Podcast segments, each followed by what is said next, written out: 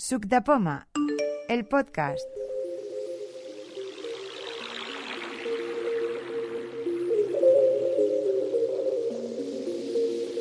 Hola, buenas. Nos encontramos en la quedada virtual extraordinaria del mes de julio. Como seguimos con quedadas virtuales, pues mira, hemos podido estrenar este año un poquito más, que siempre habíamos quedado en mayo en junio, pues vamos a hacer una más en julio. Y eh, a ver sobre todo las novedades de iOS 14.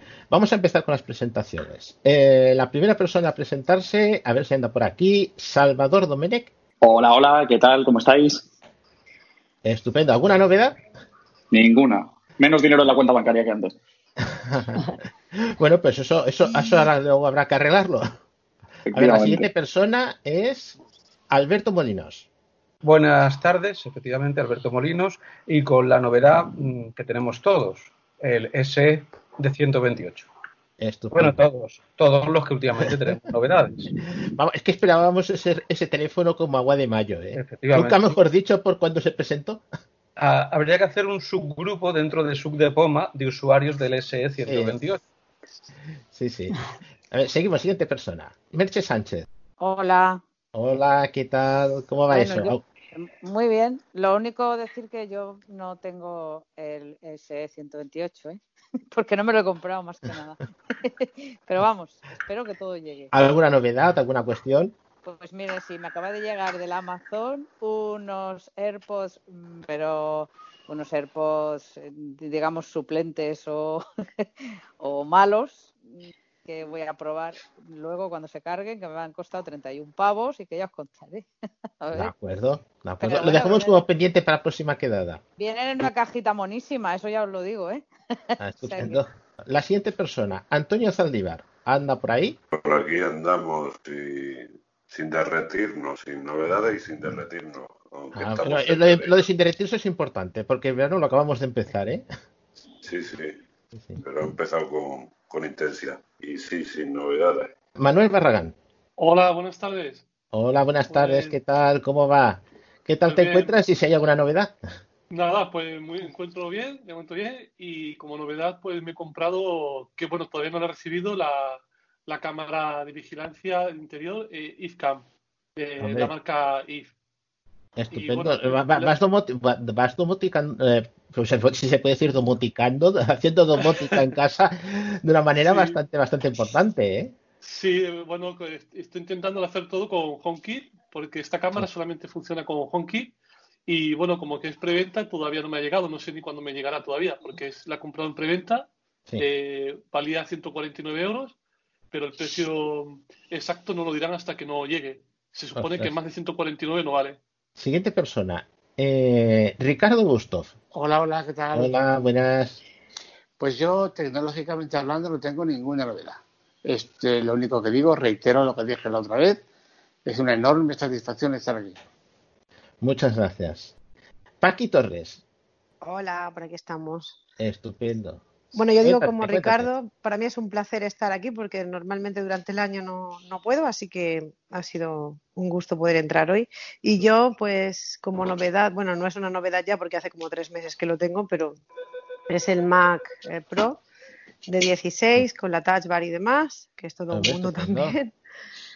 Eh, y un iPhone SE de 128 que le he comprado a mi hijo. Sí, sí, a ver, está muy bien. Así que esto es. Ya nos contarás qué tal va eh, lo- los- lo- el teclado con la touch bar. Bueno. Hay mucha gente que se encuentra rara aquello de no encontrar las teclas de función.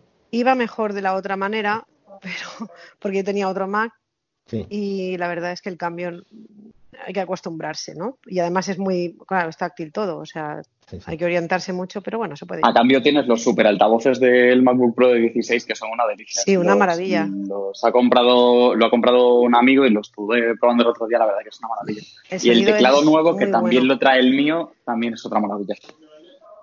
Yo estoy contenta ¿eh? en general y Mm. el rendimiento, pues lo único que, bueno, no sé si ahora es el momento de hablar de esto, pero que la batería, si estoy haciendo algo con Logic, que es con lo que más lo, us- lo utilizo yo, pues se me gasta súper rápido. Pero Es que por lo demás, es que se calienta muchísimo el Mac, es una pasada como se Bueno, calienta. pero esos dicen que es de las últimas versiones de OS. Hay mucha gente que se quejan de ello. Seguimos para, para acabar Seguimos. la lista de presentación. Roger Nur, ¿anda por aquí? Hola, buenas. Sí, Hola, ¿qué es la segunda vez, la segunda vez que entro por aquí. Me encanta eh, entrar en este, en este canal de, de Poma. Y bueno, como, no- como novedad, aparte de mi iPhone 11 Pro, que vivo con él, eh, la, la otra vez no lo comenté, pero tengo un Apple Watch Serie 3 y he estado probando el teclado de Google en vez del, del iPhone que viene por defecto. Y la Sí. verdad es que va muy bien para dictar. Te corrige muchas más cosas que, que el del iPhone. Josep Yesa, ¿anda por ahí? Hola, Hola, estoy por ahí, sí, que estaba perdido.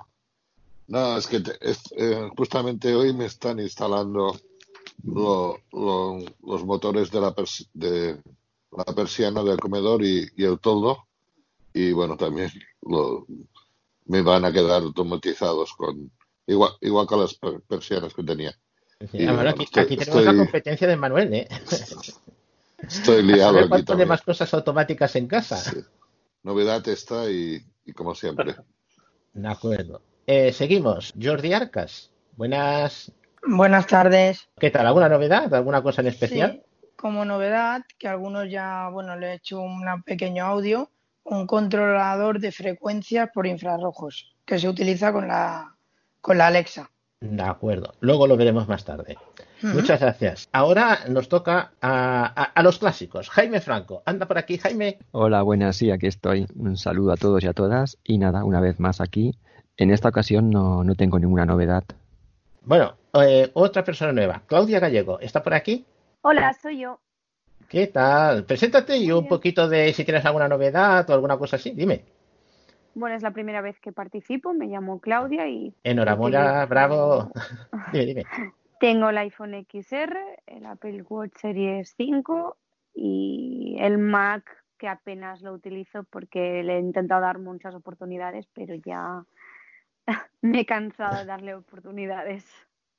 Es- estos aparatos es cuestión de trastearlos, no queda otro remedio. Ya. Y seguimos, eh, la última persona que cierra con el coche escoba soy yo mismo, soy Juan Núñez y por ahora no tengo ninguna novedad. Ya tuve bastante la del, eh, hace dos meses con el iPhone SE. Eh, Juan, yo no me he presentado, pero bueno, Ay, sí, Pedro Sánchez. ¿Y cómo es que no te tengo en la lista? Pues porque como siempre entro pues y tengo un poco de influencia, pues yo como novedad únicamente tengo una freidora de aire, pero esto supongo que entrará dentro de otro, de otro depende, marco. si es tecnológica, si es tecnológica puede contar, entrar, ¿eh? Aún no tecnológica a mí me parece interesante como compararla con una de aceite. Sí, pero Ojo. bueno, ya supongo que hoy, hoy ya hay poco tiempo, otro día ya. De acuerdo. Eh, ¿Me he dejado alguien más? Sí, yo también estoy por aquí. ¿Quién es? Chisca, Francisco Ah, Chisca, Chisca. Rigo. Sí. ¿Qué tal? ¿Cómo va? Pues bien, bien, yo sin Eh, novedades. ¿Alguna novedad? No, no, no, sin novedades. Bueno, De momento pues bien. es- es Con el MacBook, Air- MacBook Pro y con el y con el iPhone XR. Y yo estoy con la Touch Bar y vamos, encantada, ¿eh? O sea, Sí, es sí. cuestión de práctica. No. Sí, sí, que antes había comentado que si la touch bar era cosa Sí, sí, un sí, poco pero complicada vamos, o no. yo estoy con ella y Yo creo que es acostumbrarse, ¿eh? Sí, sí, sí, sí. Sí, sí. Bueno, seguimos. Las preguntas y respuestas, que teníamos varias preguntas, empezando por, mm, me parece que era Merche Sánchez que había preguntado por clientes de Twitter para el iPhone. Sí. ¿Es así? Eh, te comento, te comento. Muy, Eh, espera un muy poco, ra- espera un poco, Sí. si me dejas, ¿eh? Eh, Sí, sí, sí, sí, sí. Por, por concretar que lo que más me interesa en realidad es que Sí. yo antes tenía un cliente que era Tweetli- Tweetlist Sí. y, y con ese hacía listas con mis, con mis, a la gente a la que sigo la, hacía las listas, ¿no? Y podía coger una persona y seguir sus hilos, su hilo, ¿no? Sí. Y, es, y eso es, ahora el Tweetlist parece que ha desaparecido Desapareció hace unos años. Yo lo llegué a usar bastante. Fíjate, ¿eh? yo lo usaba mucho al principio, luego pasé de Twitter y ya nada. Y entonces eh, ahora me quedan, lo que yo tengo es Twitter y Twitterific. Sí. Y, mm, y, es, y quería sobre todo, bueno, entiendo que eso, una pequeña comparativa, pero me interesa muchísimo sobre todo el tema de poder hacer, si se pueden hacer listas en alguno de ellos y cómo. Eh, te comento, porque ah, esto se daría para una quedada solamente. Ya tuvimos, hicimos hace tiempo una, una quedada que está en los podcasts, una- Ah, un pues monográfico. Eh, tiene unos pocos años, pero sí que te voy a comentar que es precisamente de una de las tres aplicaciones que te voy a comentar. De las tres has comentado dos. Uno es la original de Twitter, tiene ventajas de que está en castellano, puede crear listas, no tiene ningún problema, es muy sencillo. y eh, siempre hoy en día es la, la, más avanzada. Digamos que el único problema que tiene, aparte de que te reorganiza la cronología de aquella manera, es decir, mm, te los puede poner consecutivos, pero ella, él por defecto intentará ponerte siempre los tweets los más destacados según ellos al principio y los otros detrás. claro. Y eh, la otra cuestión es la publicidad. Si has manejado Tweetbase, has manejado Twitterific, has manejado cualquier otro cliente, sabes que la publicidad no te aparece. Sin embargo, Claro. en Twitter la publicidad sí te aparece. Eh, entonces, eh, te encuentras con otra cuestión. Las novedades siempre salen para la aplicación oficial de Twitter. Ahí, por ejemplo, la última novedad que ha salido es la de poder hacer tweets de audio, enviar un audio, igual que antes enviabas una fotografía o enviabas un vídeo. Eh, no todo el mundo lo tiene aún, está en versión de prueba en iOS. Hay gente que la tiene, yo no la tengo. Yo sé que, por ejemplo, José María Ortiz hizo uno de prueba y lo estuvo probando. Además, el botón está sin etiquetar, le falta un par de cosas.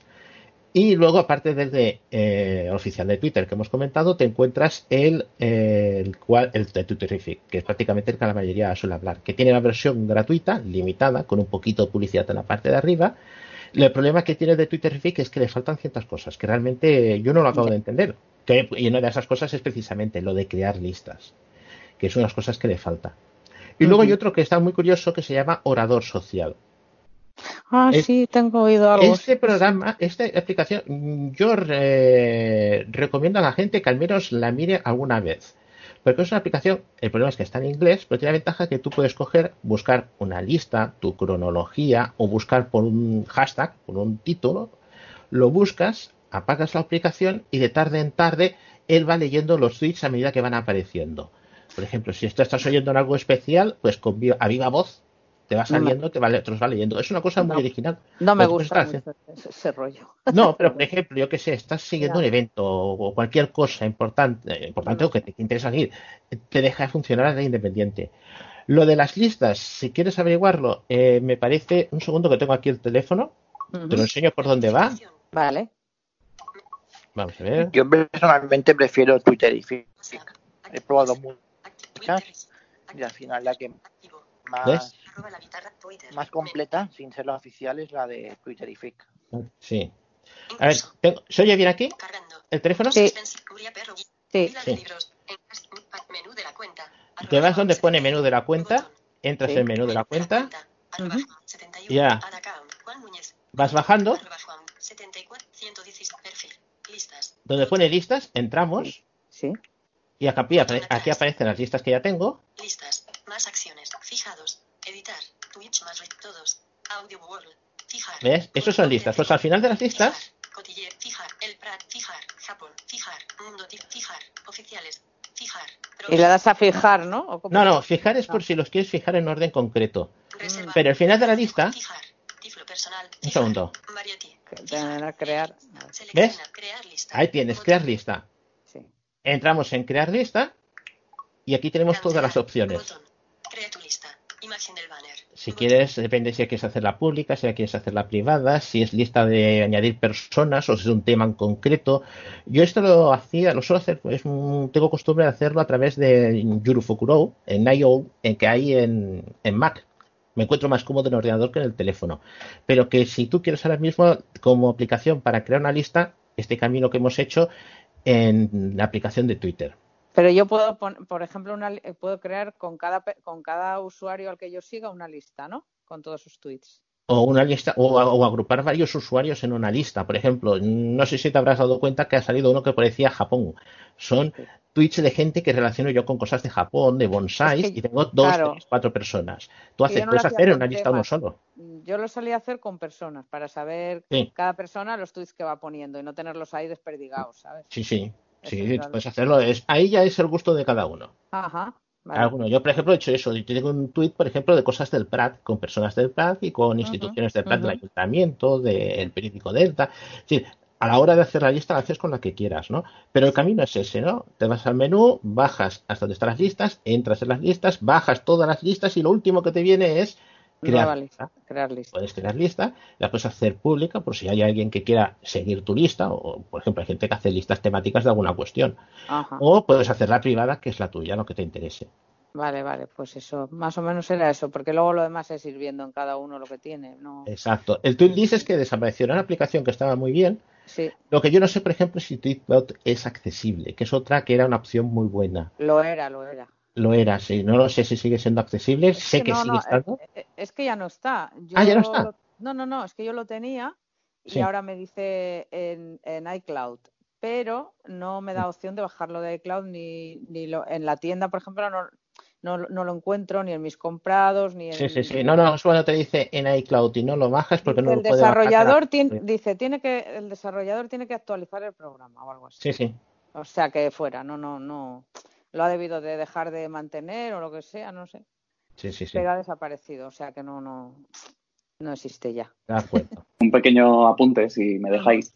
Sí, sí. Comentaba, está comentando Juan antes que el tema que Twitterific y los demás no reciben las últimas novedades y que no sabía por qué. Esto es por cosa de API. Esto le pasa igual pues a TWW y a cualquier otro tipo de, de cliente externo. Porque usa la, porque Twitter limita el uso que se puede hacer de su API a determinadas cosas. Claro. Entonces, eh, hay muchas cosas, por ejemplo, las notificaciones, los clientes externos las tienen muy, muy limitadas, por ejemplo, no son a tiempo real, y así cualquier tipo de novedad que les añadan. Yo el Twitter lo tengo precisamente para eso, para las notificaciones y para nada más. y vamos a que le he dado una vuelta a estos días que preguntaba Merche, digo, pues vamos a dar una vuelta por la aplicación a ver cómo está. Y he visto que más o menos sigue todo igual. Y, cuando he comentado lo de crear listas, pues mira, el camino este, porque lo he hecho hace dos días, no, no otra cuestión. Pasamos, si queréis, a la siguiente pregunta que se había hecho. Me parece que era María Pérez que había preguntado porque le habían aparecido tres aplicaciones que desconoce para qué sirven en el, en el nuevo teléfono. Las tres aplicaciones que ella comentó era Keynote, TV Online TV Plus o Apple TV o una cosa así. Comento. eh, mm, Keynote es la aplicación propia de Apple para hacer presentaciones tipo los famosos PowerPoints o para controlar una aplicación, una presentación de Keynote en el ordenador. Y es para estas cuestiones, las típicas aplicaciones, presentaciones de eh, un tema o alguna cuestión en una cuestión oficial, si quieres oficial, oficiosa, como no sé exactamente cómo decirlo. La segunda aplicación TV Online es una aplicación que sacamos aquí hace tiempo para poder ver la tele, la TDT por streaming en el iPhone. Se ve que o lo habría borrado o lo había abandonado la aplicación por ahí y ahora al mudar al teléfono pues le había salido eh, esta, esta aplicación. Pues es esa. Es la aplicación que no sé si tendrá versión de pago o la versión gratuita. Yo tengo la gratuita. Y cuando me dijo ella, pues es esa, esa de ver que funciona, por ahora sigue funcionando. Y la tercera, que esto, eh, novedad es un decir, porque ya llevamos un tiempo, pero sí que ha salido últimamente, es el TV Plus o el Apple TV, que es la plataforma de televisión por streaming que ha puesto ahora en marcha eh, Apple. Eh, hay que comentar que todas estas personas o todas estas personas que hemos comprado un iPhone nuevo eh, estamos dentro de la oferta que nos hace de poder ver esta plataforma durante un año eh, de forma gratuita. El precio oficial me hace que son 4,99, una cosa así, pero por comprar un aparato nuevo te dan eh, un año que además hay que activarlo. Ellos te recuerdan que antes de 90 días desde la compra ya te mandan un par de mensajes o lo que sea, tienes que activarlo. Entras a la misma aplicación, te sale el botón de activar el año gratuito, te dice la fecha, que por cierto, el activa, una vez lo has activado, la fecha corre a partir del momento en que lo has actualizado. Eh, Perdón, lo has activado, no de la compra del teléfono. Y a ver, la opiniones que tiene otras personas, porque es que yo entré en la aplicación, lo activé y me salí. No sé, ya hay una persona más que haya usado esta plataforma. Yo también he hecho un poco lo mismo que tú, he activado el, la aplicación, o sea, el Apple TV Plus sí. con el S que compré y bueno, básicamente te sirve para ver series, porque las películas tienes que seguir pagándolas. No lo sé, no he seguido Sí, yo la sí, aplicación. Yo, yo lo he mirado, verás, yo he mirado películas y cuatro euros y pico el alquiler. No, sí, cuatro euros y pico el alquiler y creo que la compra eran 12, una cosa así. Es verdad, es así. Y además hay poco contenido en. Sí. Hay porque muy pocas cosas. Sí, yo, realmente. pero el, el poco contenido que tiene, lo bueno que tiene es que el poco contenido que te ofrecen está totalmente audio escrito. Eso es cierto también. en todos los idiomas, eso sí que lo tienen muy en cuenta. Lo que pasa es que son muy, pocas, muy poquitas cosas, pero bueno, imagino yo que irán ampliando. O sea que en un par de meses te lo acabas, ¿no? Mm, Bueno, un par de meses, pues yo, yo casi que Tres. sí, pero bueno, supongo Pues que yo ni me lo he comenzado, pero vamos. Yo, yo tampoco. Pero sí que es verdad que toda la producción que son, que son de ellos propias tienen una empresa dedicada para el tema de la audiodescripción y creo que lo, creo que las ofrecen en todos los idiomas Sí, que, ofre- en el- que ofrecen el lenguaje de la serie, creo, ¿eh? Tampoco me puedo sí, por lo que yo he visto, sí. Empezamos con MacOS, Vale. que ahora han cambiado de nombre y de número. Y lo intentaré dar deprisa porque lo que quizás lo que más nos lleve, y además que hay las preguntas, siempre suele ser iOS 14, ¿no? Mm, Comento. En MacOS se produjeron dos cambios realmente importantes. La primera es que no es un cambio a corto, es un cambio a largo, es eh, que los nuevos ordenadores, ahora Apple va a empezar a sacar ordenadores con chips que no son de Intel, son chips propios que llaman Apple Silicon, pero que en realidad son chips de ARM, lo que hemos visto en un iPhone, hemos visto en un iPad, en un Apple TV, eh, puesto a punto como para fun- funcionar en un ordenador. No podemos hablar mucho de estos ordenadores porque es que no hemos visto en el mercado. Ahora mismo lo más cercano que podemos encontrar son los DTK, los Developer Transition Kit, que son los ordenadores que están recibiendo los desarrolladores para empezar a hacer aplicaciones para ARM. Entonces, eh, con este cambio, lo primero que han hecho ha sido que ya no es MacOS 10, sino es MacOS 11. Esta transición tardará unos cuantos años y lo que sí que empezaremos a, a ver es un decir, porque el que tenga resto visual lo podrá apreciar y los que el resto visual no nos sirva de tanto, no haga cuestión así, eh, nos encontraremos que lo iremos viendo de otra manera distinta, lo iremos notando, mejor dicho, de otra manera distinta. Y es que la forma de trabajar un iPad se va a pasar a la forma de trabajar en un en un, en un MacBook, en un MacBook, en un, Mac- en un iMac o en un Mac Mini, ¿no? Es decir, eh, la navegación será más sencilla. Ya es algo que se dijo eh, cuando se sacó eh, MacOS 10 Catalina, pero no lo hemos llegado a recibir de verdad. Y es principalmente porque las librerías son comunes. Al hacer las librerías comunes, las aplicaciones pueden ser comunes. Llegará en el futuro. Esto es aún vendrá tiempo. La gente que compre ordenadores nuevos con ARM podrá llegar a, a ejecutar aplicaciones de iPhone y de iPad. Y lo primero que vamos a encontrar es que dicen que el entorno gráfico es más parecido a de una pantalla de, eh, de iPad, ¿no? Es si las- los iconos son más redondaditos, hay más transparencias, más, parecerá mucho más esto. Entonces, eh, en cuestiones más técnicas, más terrenales, eh, aparece el centro de control. Esto es una de las cosas que, que heredaremos de iPadOS, que tendremos un centro de control. Que antes lo que teníamos que buscar cosas por el menú extras y ahora aparecerá como una cosa aparte. Y esto también afectará lo que son las notificaciones. Que antes las notificaciones eran una tira en la parte de arriba a la derecha de la pantalla. Tú ibas al menú extras y, o si no, con N ibas a las notificaciones y te aparecían y te desaparecían de manera normal. Ahora son más parecidas a las de a los iPhone. Es una cosa que aparecerá dentro de la pantalla. Y otra cuestión, si nosotros abrimos el menú de notificaciones, nos aparecerán los widgets. Los widgets que antes teníamos en el dashboard, que prácticamente nadie usaba, eh, los podremos tener ahí mismo con las notificaciones.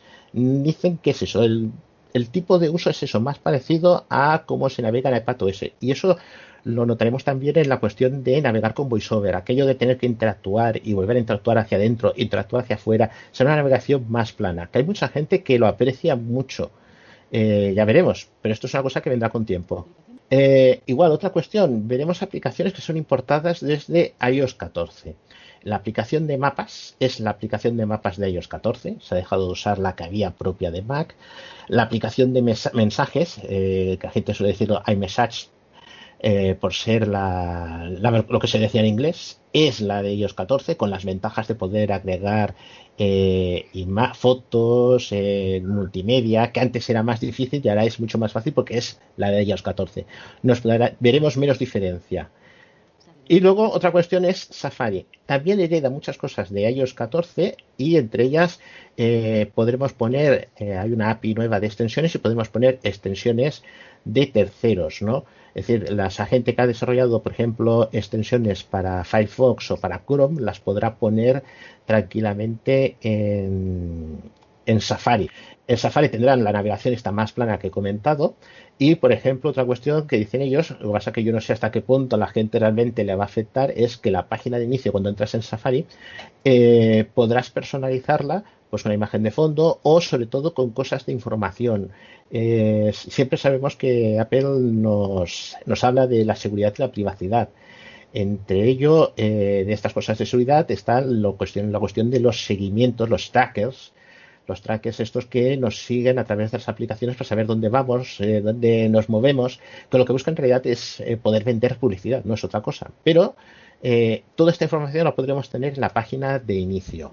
Una cuestión que viene con Safari es la traducción automática de webs. Es decir, personas que es difícil trabajar con webs en inglés y se mueve mucho por webs en inglés o webs en alemán y no sabe alemán o cualquier otra cuestión, tú podrás decir que a Safari le podrás indicar que esta traducción sea automática. Tú abrirás una aplicación independiente de una aplicación, una web, e independiente de la, del idioma de origen, te hará la traducción automática. No sé hasta qué punto esto también se puede aplicar a aplicaciones. Tenemos aplicaciones, por ejemplo, hemos, hemos hablado de Twitterific.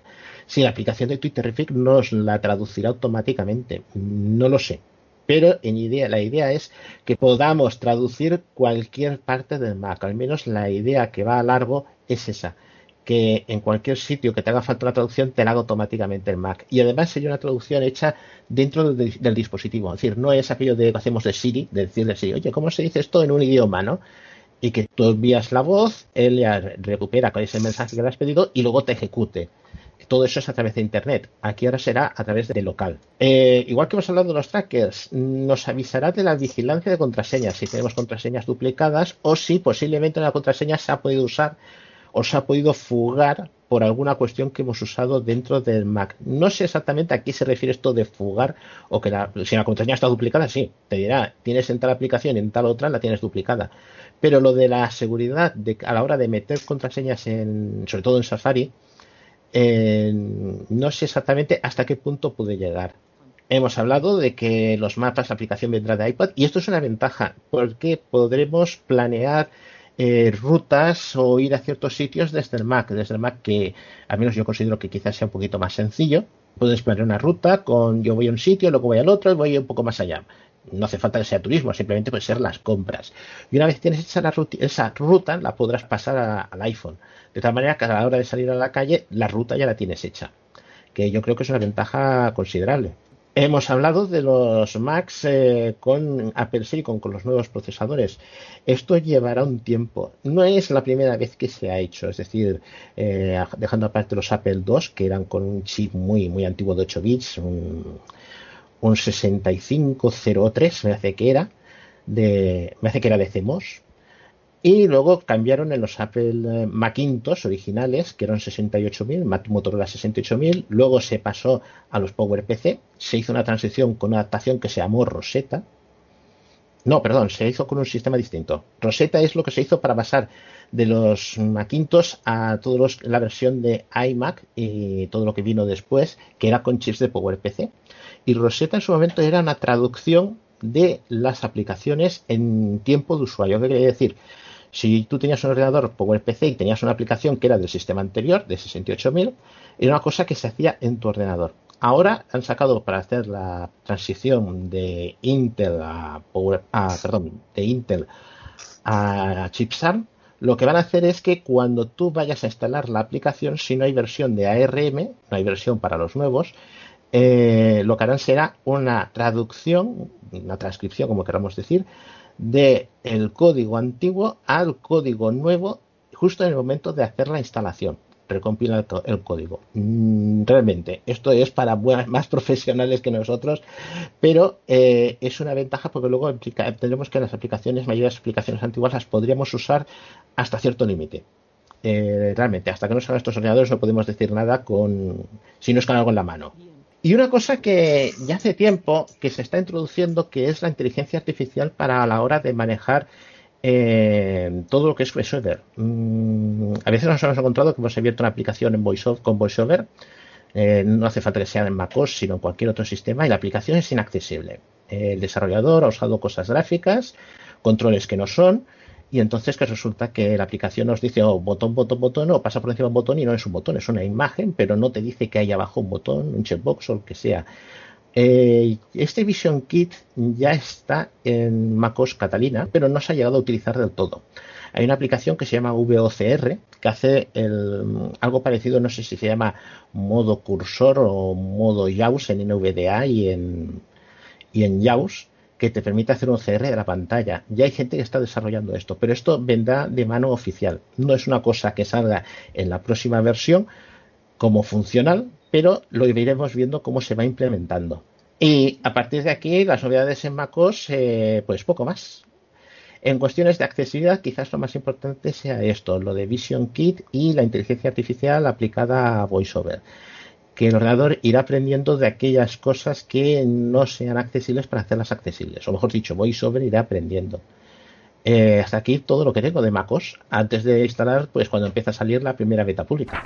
Bueno, WatchOS tiene bien, bien, muy poca cosa. Yo lo único que, bueno, y sobre el tema de accesibilidad, pues es que no, no hay nada aparte de mi reloj, no se actualiza a WatchOS 7. Recordemos que ha dejado fuera a los todos los Apple Watch Series 0, Series 1 y Series 2. O sea que actualizará a partir de los eh, Apple Watch Series 3.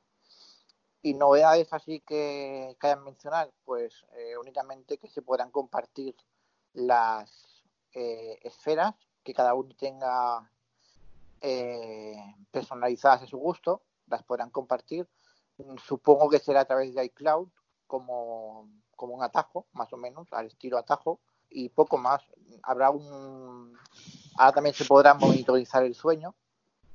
Tendrá una aplicación propia para monitorizar el sueño, que esto hasta ahora no, no tiene ninguna aplicación. Teníamos que, que acudir siempre a aplicaciones de terceros y, una, y un contador para que te avise cuando eh, te has lavado las manos. Bueno, eh, tú te pones a lavarte las manos y el sensor del reloj identificará que te estás lavando las manos y te mandará un aviso cuando eh, hayas, es como una especie de contador de tiempo, te avisará cuando ya te has lavado las manos lo, suficientemente para saber que te has lavado bien.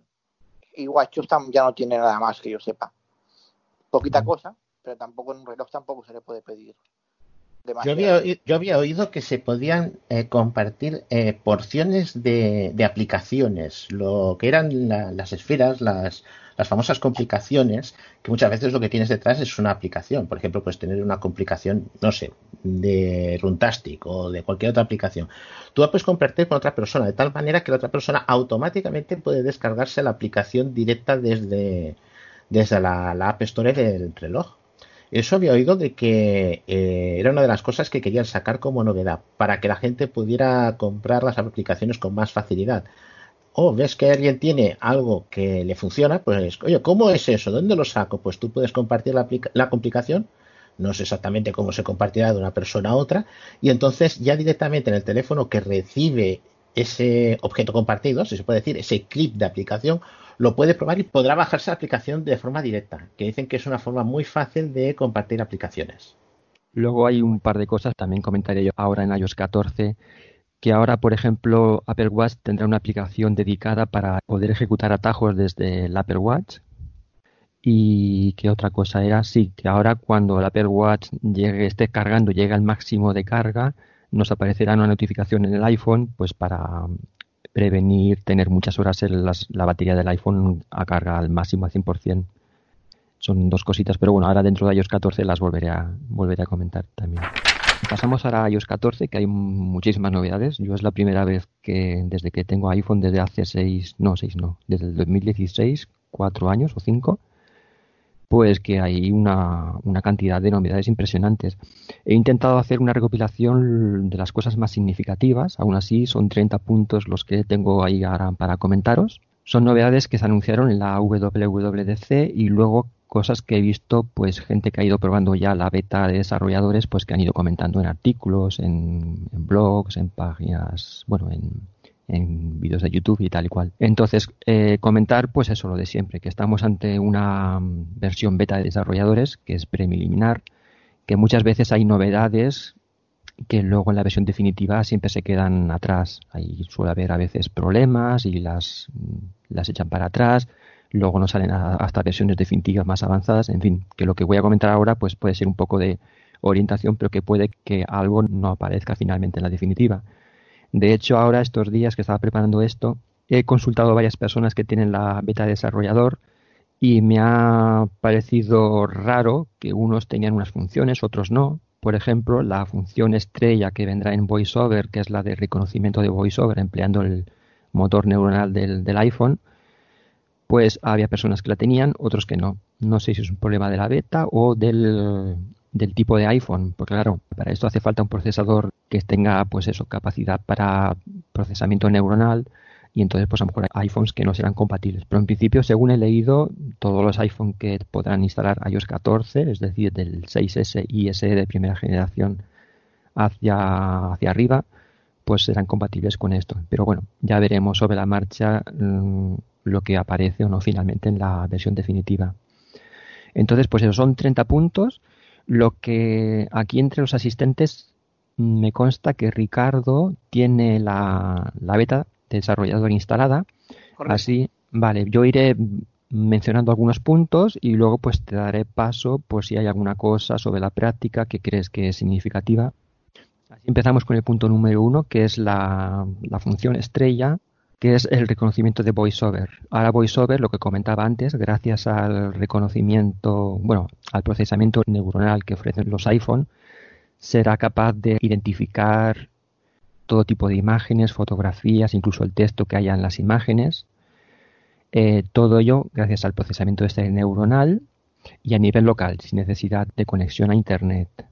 Las imágenes podrán estar en cualquier entorno, ya sea páginas web, eh, aplicaciones, puede ser, por ejemplo, ítems de la propia aplicación. Ahora mismo iOS 13 ya nos ofrece una descripción muy somera de, por ejemplo, de imágenes, fotografías, incluso si hay iconos o botones, bueno, más bien botones que no están indicados, nos dice posiblemente esto, posiblemente lo otro. Pues ahora, gracias a esta nueva función de VoiceOver, esto será mucho más preciso.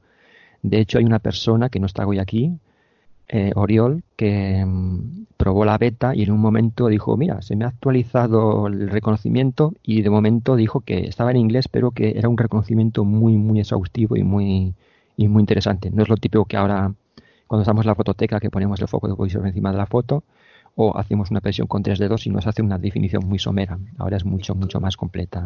Jaime, coincido totalmente con lo que dice Oriol, porque a mí uh -huh. me ha pasado lo mismo también. A ti te aparece la función en los ajustes. Pero solo, sí, sí, sí, pero solo vale. me aparece en inglés en determinados sitios, sobre todo en Safari, donde hay imágenes, aparece esto. Uh -huh. Vale, pues esta función, una vez esté, la tengamos, hay que activarla en, en ajustes. En ajustes de VoiceOver, reconocimiento de VoiceOver. Ahí tenemos tres cosas para activar. Lo que es el reconocimiento de las imágenes, lo que es el reconocimiento dentro de aplicaciones, pues para identificar imágenes, ítems, iconos, cosas de estas, y luego lo que es el reconocimiento OCR. Correcto. Comentar que, claro, el problema que nos encontraremos aquí es que esto del procesamiento neuronal, no todos los móviles que serán compatibles con esta versión de iOS tendrán las mismas posibilidades o capacidades. Por ejemplo, el iPhone 6S y el SE seguro que irán más, más lento, puede que se calienten, puede que consuman más batería, que es lo que ocurrirá pues con aplicaciones como Seinai o Navilens, ¿no? que, que necesitan más, más recursos del procesador. Todo esto ya lo veremos sobre la práctica. Pero bueno, desde luego a partir del iPhone 8, iPhone 10, ya seguro que el rendimiento será, será óptimo. Vale, pues el punto número 2 es doble toque y triple toque en la parte posterior del iPhone. Ahora tendremos la posibilidad de tocar en la parte posterior, realizando dos toques o tres toques en, cualquier zona de la parte posterior y activar determinadas funciones. Hay un, esto se puede activar en los ajustes de accesibilidad, tocar y luego en, en tocar atrás, que es la última opción que hay abajo del todo. Y hay multitud de cosas. Por ejemplo, podremos ejecutar atajos, podremos invocar a Siri, ideal para los que no queremos tener activado el Oye Siri y cuando tengamos el iPhone pues en la mesita en, de noche pues simplemente con realizar un por ejemplo un doble toque en la parte posterior del iPhone sin tener que coger el iPhone eh, buscar el botón de inicio o encendido pues de esa forma pues poder invocar a Siri de una forma más, más, más rápida. Incluso también se podrán ejecutar aplicaciones de accesibilidad como VoiceOver o Zoom. Ahora, por ejemplo, en el, lo que es el botón de inicio, haciendo el triple toque, podemos activar aplicaciones de accesibilidad. Pero claro, si es una persona que tiene activado tanto el Zoom como el VoiceOver, luego, una vez hace el triple toque, le sale un selector, tiene que seleccionar. De esta forma puede tener con el triple toque en el botón de inicio el VoiceOver y en la parte posterior un triple toque, por ejemplo, el, el Zoom. No sé si Ricardo has probado esta función. Sí, quiero comentar alguna cosita sobre esto. No me gusta mucho, no me gusta mucho esta opción, porque esta es una opción, el, el teléfono en la parte de atrás se ha convertido en algo absolutamente sensible. Da igual el cobertor que tengas, la funda que tengas, si es una funda, una carcasa anti-Skylab, lo que quieras que tengas, porque cuando que lo toques, si llevas el iPhone en una cartera en donde se va moviendo, muchas Mm. veces se activan esos toques y me resulta un poco complejo. Por otra parte, la personalización de iOS, de, de VoiceOver con iOS 13 era tan buena que no creo que añada más con los toques de atrás, sinceramente.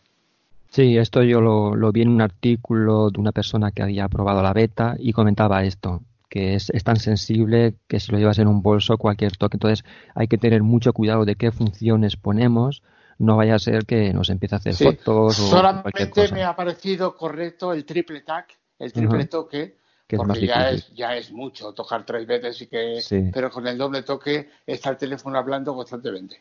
Mm. Vale, pues punto 3. Textos al pie de las fotografías. Esto, esto me ha parecido muy interesante porque ahora eh, nosotros para poder etiquetar fotografías en la fototeca, la única posibilidad que tenemos es la función de etiquetar, eh, la misma función que sirve para etiquetar botones, es decir, dos toques sostenidos con dos dedos, manteniendo el segundo toque de los dos dedos. Ahí nos aparece un teclado y podemos etiquetar fotografías. Pero ¿qué pasa? Que luego eso, si le dejamos el móvil a alguien que ve, pues esas, esas etiquetas solo son accesibles para las personas que tenemos VoiceOver. Entonces ahora se podrá poner textos en el pie de las fotografías, igual que hay en los diarios, que está la fotografía y abajo hay un pie de foto con un texto. Ahora podremos hacer esto.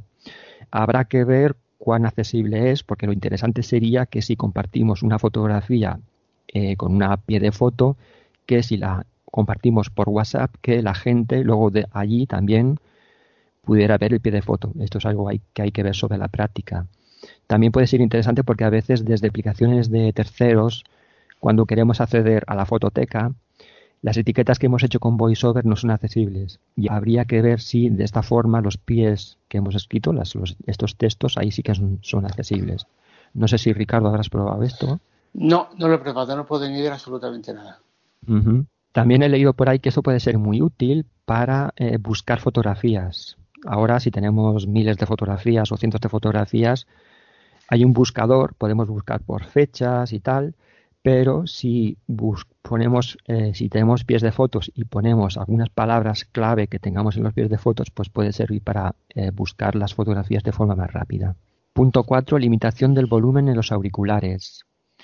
Ahora hay una función muy importante, sobre todo para las personas que tienen los oídos bastante sensibles, y es que en los ajustes de sonidos podemos eh, poner un límite en, dec- en decibelios para que una vez sobrepasemos ese nivel, pues el, el volumen eh, se quede como bloqueado y nos puede hacer daños en, en los oídos. Es bastante interesante.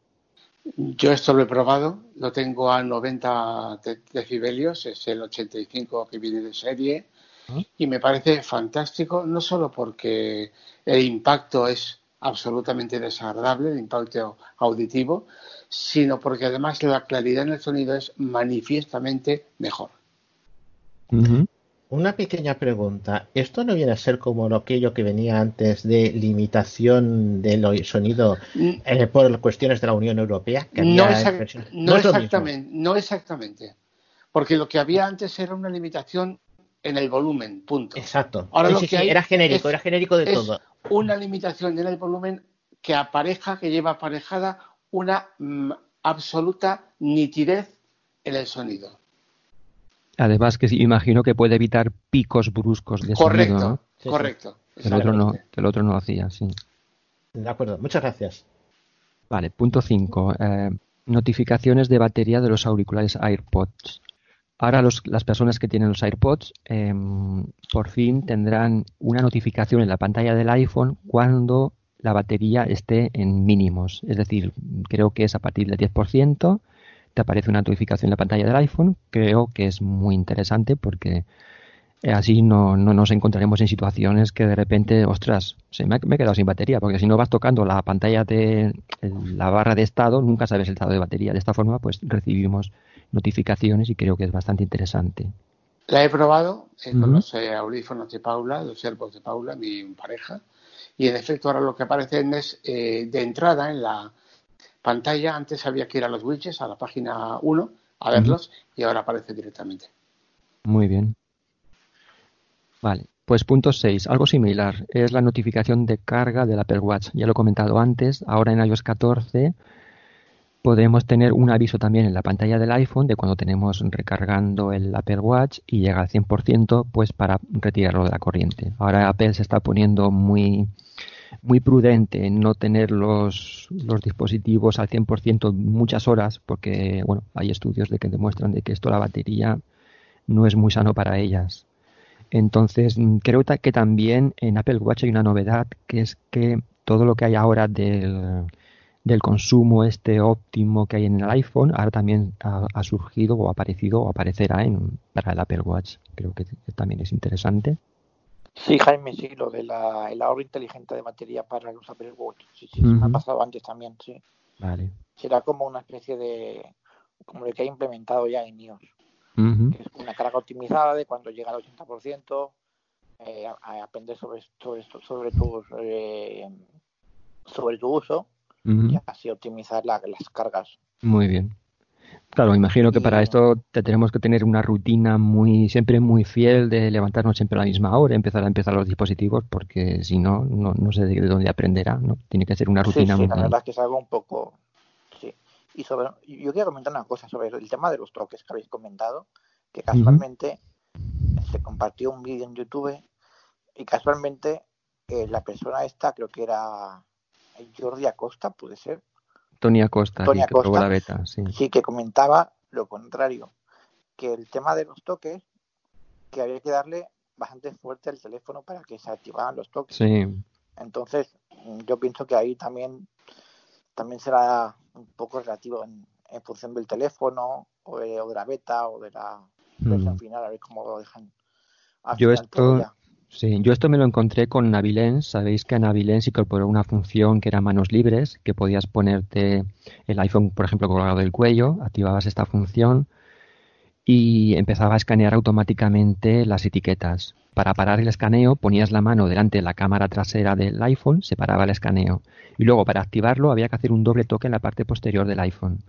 Y esto a mí, por ejemplo, en el SE de primera generación no me funcionaba y estuvimos preguntando así en grupos de WhatsApp y había gente que tenía 6S, SE y iPhone 7 que no les funcionaba para nada y luego a partir del iPhone 8 ya empezaba a funcionar. Por ejemplo, en el iPhone 8 había que presionar muy fuerte y luego ya en iPhone 10 iba perfecto.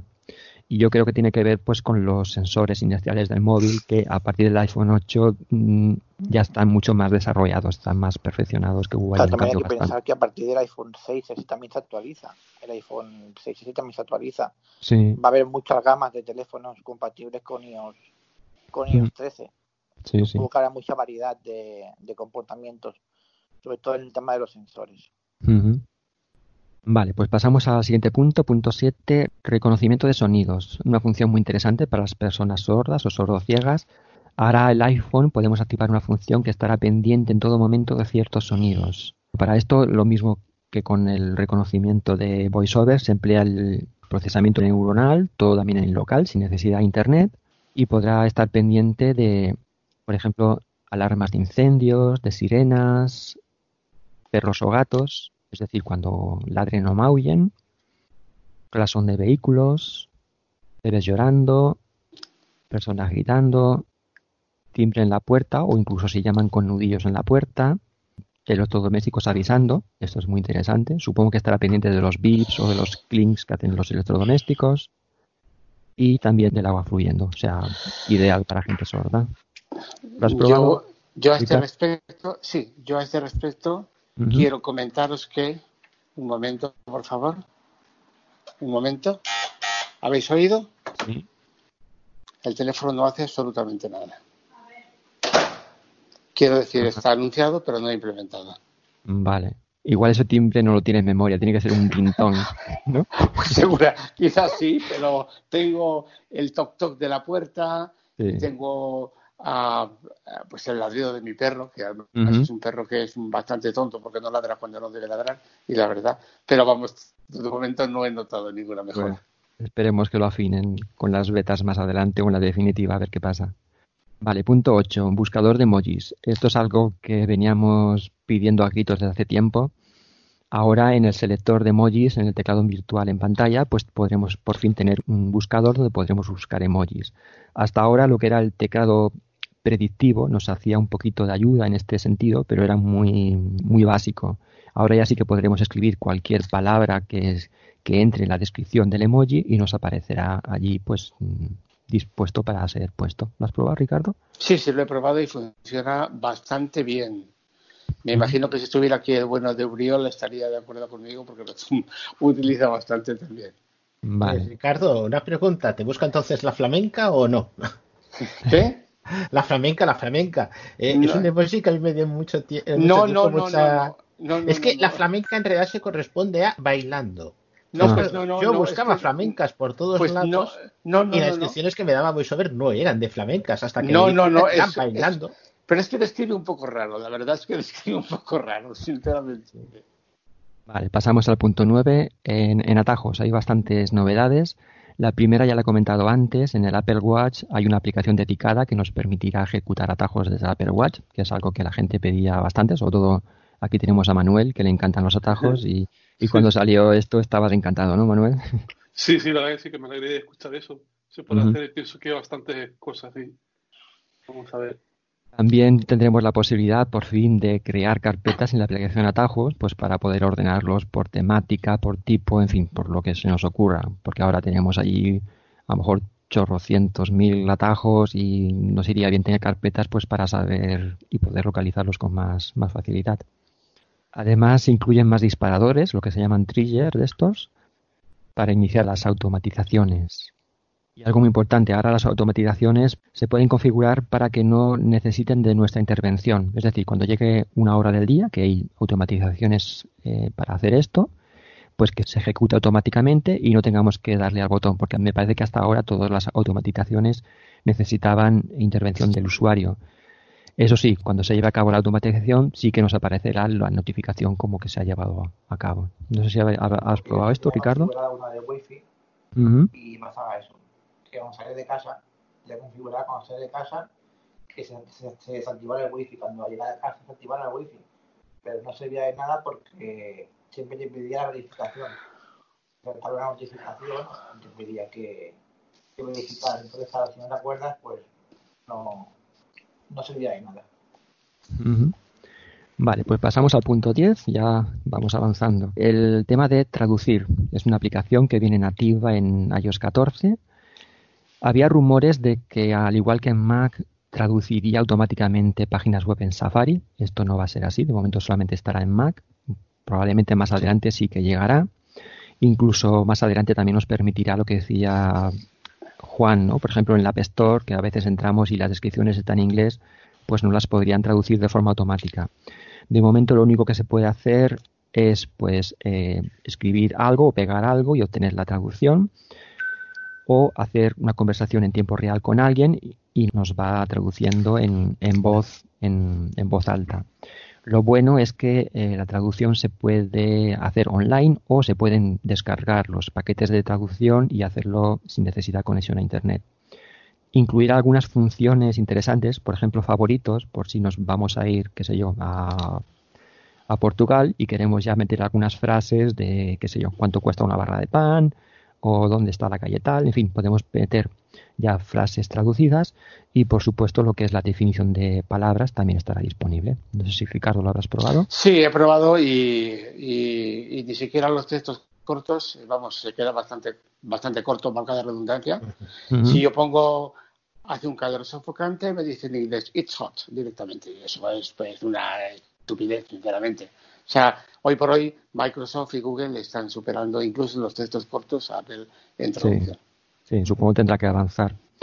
Lo que parece, lo que me parece interesante es que la traducción se realice dentro del dispositivo, porque así Correcto, tendremos, tendremos, correcto, eso sí, eso sí, sí. tendremos mucha privacidad, porque eso Sí, sí, Google, Google. Google Traductor Microsoft Traductor esto no lo hace, esto siempre es necesario. Claro, claro. Yo tenía entendido de que la cuestión de esta traducción se podía gestionar bastante a través de Siri. Es decir, por Sí. ejemplo, una conversación, iniciar conversación o cualquier cosa, ya no es que se- tengas que ir directamente a la aplicación, sino que a través de Siri le puedas decir empieza una traducción, que yo creo que eso es muy positivo. La implementación de la traducción en conversación va a ser fundamentalmente a través de Siri, pero en este momento esto no está. De acuerdo. Vale, pues pasamos a punto 11, la biblioteca de apps, que es algo que se ha hablado mucho por todos sitios. Esto puede que a algunos nos guste, a otros no tanto. Eh, un un momento, Sí. un momento. Para lo de la traducción simultánea, eh, por los que escuché yo un vídeo de YouTube, tenías que poner el móvil en modo horizontal. Entonces hacía la traducción simultánea. O sea, tú hablabas y el otro traducía, y lo traducía directamente. No sé si lo habéis probado, a lo mejor con esta No, opción. No lo conocía yo. esto. No, no esa, esa dentro no, esa no, no lo conocía tampoco. Pues yo lo, yo lo, bueno, lo escuché en YouTube, que el chico que lo mostraba lo hacía y funcionaba. No sé, a lo mejor es lo que decís, que en algunos Pero momentos vamos, va y en otros no. prometo probarlo esta misma noche, sí. Vale, pues eh, continúo. El punto 11 es la biblioteca de apps. Ahora, pues lo que comentaba, eh, tendremos una biblioteca de aplicaciones. Estará a la derecha del todo, es decir, la última de todos los escritorios que tengamos. Si tenemos 3, 4 escritorios, pues el 5 será esta biblioteca de, de aplicaciones. No es más que una especie de, de ordenación así por, por carpetas, por temáticas que hace automáticamente el sistema operativo. Incluso Siri estará pendiente de qué aplicaciones usamos más o menos y dentro de cada carpeta, de cada temática, pues las que usemos más las pondrá al principio o al final. Eh, lo bueno es que los que ya tenemos nuestros escritorios ordenados por carpetas, esto es perfectamente compatible. Si vamos a los ajustes de- me parece que está en menú inicio, eh, biblioteca de apps, allí podremos configurar varias cosas. Por ejemplo, que las aplicaciones que instalamos nuevas vayan a nuestro escritorio de siempre y a la biblioteca de apps, o sea, a los dos sitios, o que solamente vaya a la biblioteca de aplicaciones. Aún así, las aplicaciones que vayan a la biblioteca mm, de apps, he leído por ahí que si queremos, pues podemos ya hacer incluso un acceso directo a, nuestros escritorios, de forma que tenemos bastante posibilidades. Las personas que son muy desordenadas, pues agradecerán tener esta biblioteca de aplicaciones más ordenadita y tal. Lo que a mí no me convence es que las carpetas que hace son unas temáticas muy extrañas. Por ejemplo, en utilidades te encuentras ahí muchas cosas de cada uno de un padre, en fin, que no. A mí personalmente yo prefiero ordenarlas por carpetas. No sé si Ricardo habrás probado esto. Sí, ¿no? estoy de acuerdo contigo. Lo he probado, lo he probado y eh, cabe la posibilidad de ver las aplicaciones en la biblioteca o no verlas. Es decir, se descargan ahí, pero tú puedes optar por no verlas ahí y automáticamente si dices que no, se muestran en la última página como antes. Esto es así, es una especie de directorio que aparece ahí, pues, pues, pues para saber ¿no? dónde estará la aplicación, dónde la habré puesto, pero si tiene uno la sana costumbre de agruparlas en carpetas, pues eso es perfectamente inútil.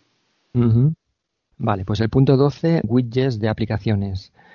Eh, esto también es una novedad de ahora, de iOS 14. Hasta ahora teníamos widgets en lo que es la pantalla de notificaciones, pero ahora podremos poner estos widgets en cualquier escritorio.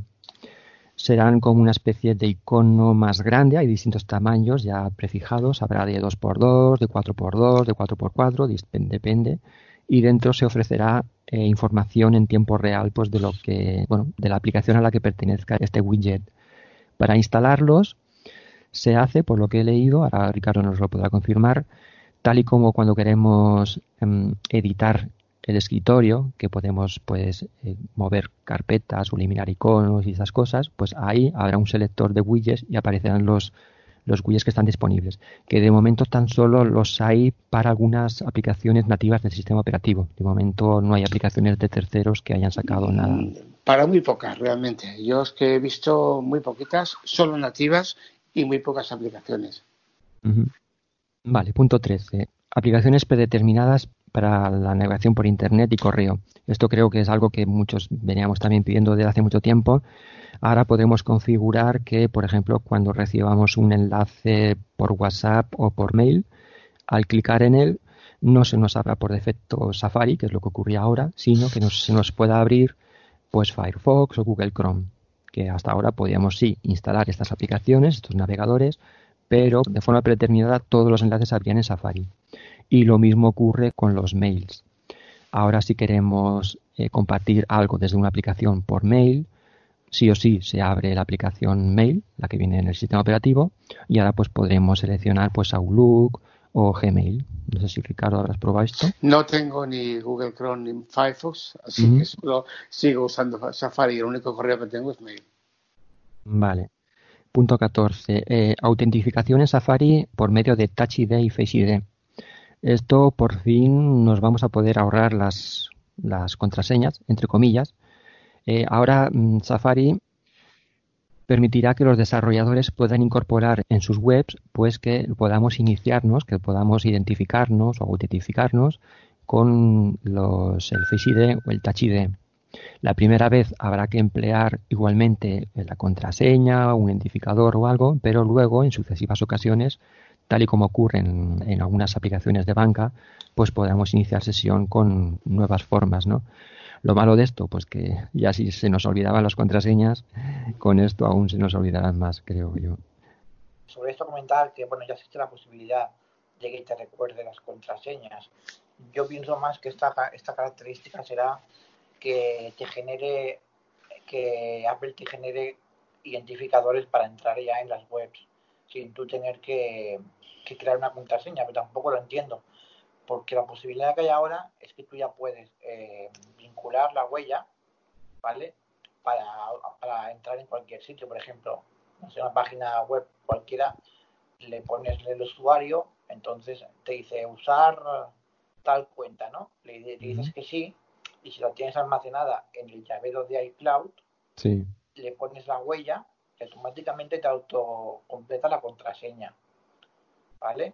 Entonces realmente esta característica no sé cómo vendrá implementada en el iOS 13.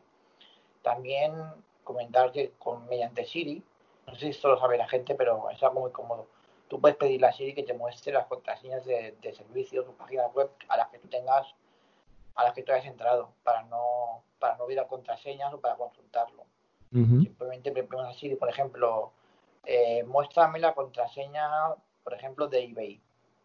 Entonces, si tú tienes la contraseña guardada en el llavero, Mm. te ofrece las diferentes contraseñas que tú tengas para, para ese servicio. Entonces, tenemos que ver cómo, cómo queda implementado el Claro. este. Todo esto que comentas está porque tú tienes las contraseñas en el llavero y ahí sí que te pide la huella. Supongo que ahora no hará, Exactamente, sí, sí. no hará falta tener el llavero, sino simplemente que los propios desarrolladores de las páginas web pues podrán hacerlo ya por defecto para poder autentificarte en las, en las Supongo que te, te puedas autentificar a través de tu, de tu ID de Apple, quizá. Ya no tengas que poner tu correos electrónicos alternativos o contraseñas alternativas. Vale. Pasamos al punto 15, mejorar las notas de voz. Ahora, en notas de voz podemos mejorar aquellas grabaciones que tenemos, que hay mucho ruido de fondo o que hay, en fin, eh, hay como una especie de varita mágica, tal y como hay en la aplicación de fotos, y se puede, pues eso, eliminar ruido de fondo, ecos, en fin. Mm, Los han- lo han probado por ahí, he leído alguna prueba. ¿Tú lo has probado, Ricardo? Sí, sí, lo he probado. Funcionan bastante mejor. Funcionan con. Se atenúa muchísimo el ruido, el ruido exterior, vamos. Mm. Vale, pues continuamos con las notas de voz. De punto 16 es que ahora podemos crear carpetas para meter las grabaciones de voz, algo que vendrá de maravilla porque hasta ahora es ahí un listado interminable de notas y así también podemos guardarlas por temática, tal y como se puede hacer ya en las notas de, escritas de la- del mismo sistema operativo. Lo que he notado es que ahora eh, funciona muchísimo mejor la interrelación en notas de voz con Mac. Vale. Punto 17, supervisión del portapapeles. Esto es algo que nos va a venir de maravilla ahora iOS 14 estará pendiente en todo momento de si alguna aplicación que abramos pega el contenido que tengamos en el portapapeles. De hecho, desde que ha salido la beta ya se ha visto que, por ejemplo, TikTok hacía esto, ha habido bastante polémica, han dicho que lo van a corregir, pero bueno, eh, la función es, esta, muy, es muy simple. Tenemos algo copiado en el portapapeles, abrimos una aplicación y sin hacer nada, el propio sistema operativo nos dirá si el contenido del portapapeles está siendo pegado o está siendo pues eso, visualizado por las aplicaciones. Creo que es bastante importante. De todas formas, comentar que esto nos avisa de cuando la aplicación está pegando el contenido, pero no evita que lo pegue. Por lo tanto, siempre yo al menos aconsejo que cuando copiemos así información privada o sensible como cuentas de, banco que a veces copiamos de un lado para otro para hacer transferencias o contraseñas, pues siempre que luego eh, borremos el portapapeles. De hecho, hay un atajo en la galería de la propia aplicación de atajos, un atajo de Siri, que simplemente con un comando verbal puedes borrar el contenido del portapapeles. Ese atajo también lo encontraréis en la página web de Subdepoma, en el artículo que hay de atajos. Y de esa forma, pues nada, cada vez que hagamos una copia de algo sensible o privado, ejecutamos este atajo y, nos, y evitamos que pueda ocurrir esto. ¿Lo has probado, Ricardo? ¿Esto? Sí, a mí me ha servido muchísimo, además, esto que estás diciendo. Esta página para exactamente eso, para borrar atajos en el portapapeles, porque me ha servido mucho, me ha sido de mucha utilidad. Sí, Comento eh... que hay aplicaciones que ya lo hacen por defecto, lo de eliminar durante sí. X sí, pero de cualquier manera, como, no me, como no me fío Pedro, pues yo qué sé. Sí, sí, no, pero que o, también me... Password, con Password, cuando tú copias la contraseña, te la deja guardada durante, no sé si son lo que tú le marques, 5 o 15 segundos, y luego lo, lo borra el portapapeles. Pero uh -huh. claro, tienes que indicar tú que, que cada 15 segundos que borre el, el portapapeles, Pero por claro, si copias una contraseña. Sí, sí. Ahí está, pero yo, por ejemplo, yo, yo he pecado, yo me quito números de tarjeta de crédito en, en, las notas de texto del iPhone ah. y las he copiado y las he pegado. Entonces yo mismo, por ejemplo, si claro. tuviera TikTok instalado, podría acceder a ese número de cuenta, bueno, claro. a ese número de tarjeta de crédito. O sea, que es que esto es algo que yo no sé cómo... Yo es que, en, que en pienso iOS, que Apple... En iOS 12 no está, no está correcto. Ya. Sí, pero yo creo que el gran problema ahora es que se copian sin querer. Y, y, no, y a lo mejor crees que no se han copiado y están copiadas. Antes no era así, claro. Yeah.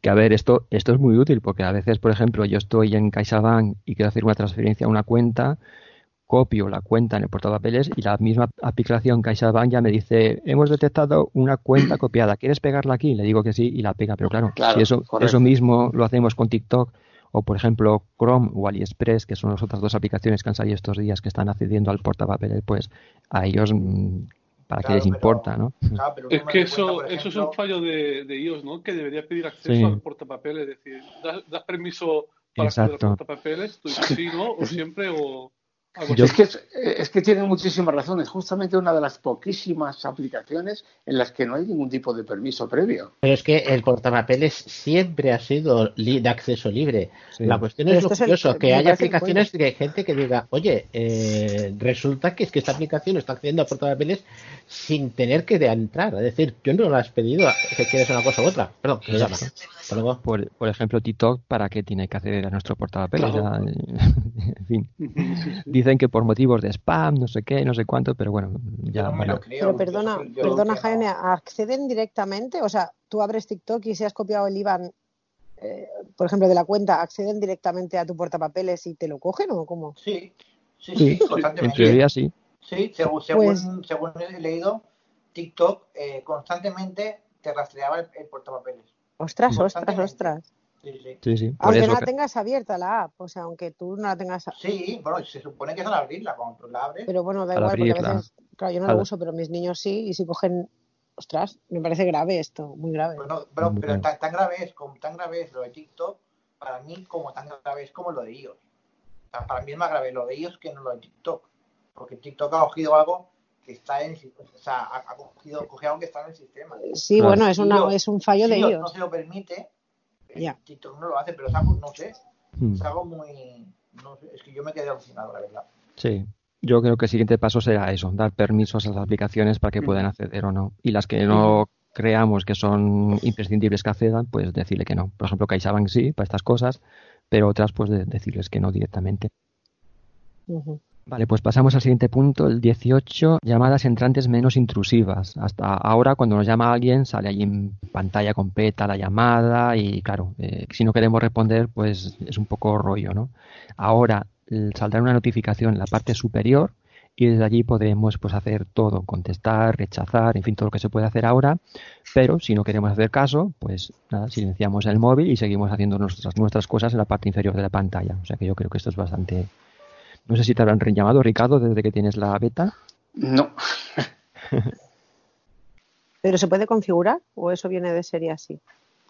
No lo sé. No sé, es que no sé, no sé que está anunciado así, pero es que no he tenido oportunidad de que. Yo creo que vendrá por defecto. Así como ahora en el punto siguiente Siri sí que se puede configurar algunas cosas, yo creo que ahora simplemente pues saldrá por defecto. En la parte superior tendremos los botones para estas cosas Imagino que, que podremos contestar igualmente la llamada con los dos toques con dos dedos, que si no ya nos, nos. Sí, se puede. Eh, eso sí, ¿no? vale. Vale, pues el punto 19, lo que he comentado ahora, eh, Siri también será menos intrusivo en la pantalla. Ahora cuando invoquemos a Siri, tan solo saldrá una especie de animación con una bolita en la parte así inferior y cuando nos responda eh, hay varias opciones. O nos saldrá una notificación arriba en la pantalla, como si fuese una notificación, o sea, menos invasiva, o dentro de los ajustes de Siri podemos incluso eh, configurar que, por ejemplo, cuando nos responda, que no aparezca la transcripción en texto de lo que nos dice, que por ejemplo a mí personalmente me gusta, porque a veces si le pido traducir una cosa o, o añado un recordatorio, a mí me gusta luego revisar lo que, lo que ha ocurrido, porque antiguamente cuando hacías un recordatorio, sí te decía, vale, he añadido tal cosa eh, para tal día, pero ahora no, simplemente te dice, vale, ya el recordatorio para mañana o, para esta tarde, esta noche, pero no te dice lo que ha hecho. Y entonces yo creo que para eso sí que será interesante que al menos nosotros sigamos teniendo en pantalla la transcripción de lo que ha entendido Siri o lo que va a hacer Siri. ¿Has probado esto o has hecho algún... Sí, sí, yo, yo tengo la transcripción activada porque si no las notificaciones se pasan facilísimamente. Mm. Vale, el punto 20 también seguimos con Siri, tendrá mayor inteligencia. Esto es muy ambiguo, no sé en qué en no, aplicaciones. No he notado ninguna diferencia ya. en ese tema. Yo he leído que en Safari, sobre todo, ahí tiene mayor integración, que incluso podremos mandar mensajes hablados a través de Siri, pero supongo que será a través de, de, iMessage, no creo que sea WhatsApp. Sí que es verdad que había un mensaje antes que decía, eh, eh, puedo buscar en la página web tal cosa, y ahora ese mensaje no lo da tanto, o no lo busca o busca directamente pero no te remite a la página web. Vale, pues punto 21, las apps clips, las famosas apps clips, que se está hablando mucho de esto. Son como trocitos pequeños de una aplicación más grande que ocuparán muy poco espacio, unos 10 megas. Por ejemplo, imaginaos que estamos en un, en un hotel, en el restaurante de un hotel, y queremos ver el menú. Pues sin necesidad de ir a la página web del hotel, pues podremos escanear un código QR y, y desde ahí pues acceder al, al menú. Si estamos en tiendas online o físicas, también. Si queremos acceder a la ficha de un producto, pues nos podremos descargar estas apps y acceder a la, a la ficha de este producto concreto. Esto tiene mucha interrelación desde mi punto de vista, Jaime, con lo que tratábamos en los puntos previos. La posibilidad que va a tener el iPhone de interpretar imágenes. Mm. He leído que se podrán descargar estas app clics empleando códigos QR, NFC, depende un poco de, en qué situación nos encontremos y el tipo de aplicación que, sea. En la WWDC se habló de si queríamos, por ejemplo, alquilar un patinete, pues en vez de descargar una aplicación entera, simplemente pues con una clip pues podríamos alquilar el patinete y listo. Correcto. Vale, el punto 22, función imagen dentro de imagen. Esto no sé si tan solo se puede hacer con FaceTime de vídeo. Se decía que ahora, por ejemplo, en FaceTime de vídeo podemos tener la imagen con quien estemos hablando en una pantalla reducida y mientras pues ir haciendo otras cosas. O también si se podrá emplear en otras aplicaciones como YouTube o Netflix. No sé si tú te has metido en la configuración. No, no, no, no he probado eso. Esto ya habrá que verlo sobre la marcha. Vale, algo también muy importante, punto 23, menú contextual en el botón atrás. Sabéis que cuando nos metemos en los ajustes del iPhone, en la esquina superior izquierda tenemos el botón para ir atrás. A veces nos metemos tan adentro de los ajustes que luego tenemos que ir atrás, atrás, atrás para ir al principio. Pues ahora si realizamos una doble presión mantenida con un dedo en el botón de, de atrás, de la esquina superior izquierda, nos aparecerá un menú contextual desde el punto en que nos encontramos en ese instante hacia atrás por niveles, pues para ir directamente a, por ejemplo, si nos hemos metido en general o en, en accesibilidad en VoiceOver y no cualquier otra opción, pues podremos ir al nivel de VoiceOver o al nivel de accesibilidad, en fin, que tendremos mm, bastante facilidad de navegación. El otro día me decía Tony, Tony Acosta, decía, yo entiendo que con la nueva versión beta estamos perdiendo el foco en VoiceOver y justo descubrí que, que el botón atrás, que el, que el, que el menú contextual reforzaba muchísimo el, el tema del menú, el botón atrás, sí. El punto 24, solicitud de permisos para acceder a nuestra red local. Ahora todas las aplicaciones nos deberán pedir permiso cuando quieran acceder a nuestra red local o al wifi, que eso es lo que tendrían que hacer con el portapapeles, lo que comentábamos antes. Yo creo que eso será cuando estén actualizados a iOS 14, porque en este momento todas funcionan para iOS 13. Sí. Son compatibles el 90% con iOS 14, pero no tiene que pedirte nada, porque no son aplicaciones de iOS 14. Esto que te pide, tú puedes elegir qué aplicación eliges con wifi y, y otra con datos, ¿no? Por ejemplo. Correcto, sí, sí.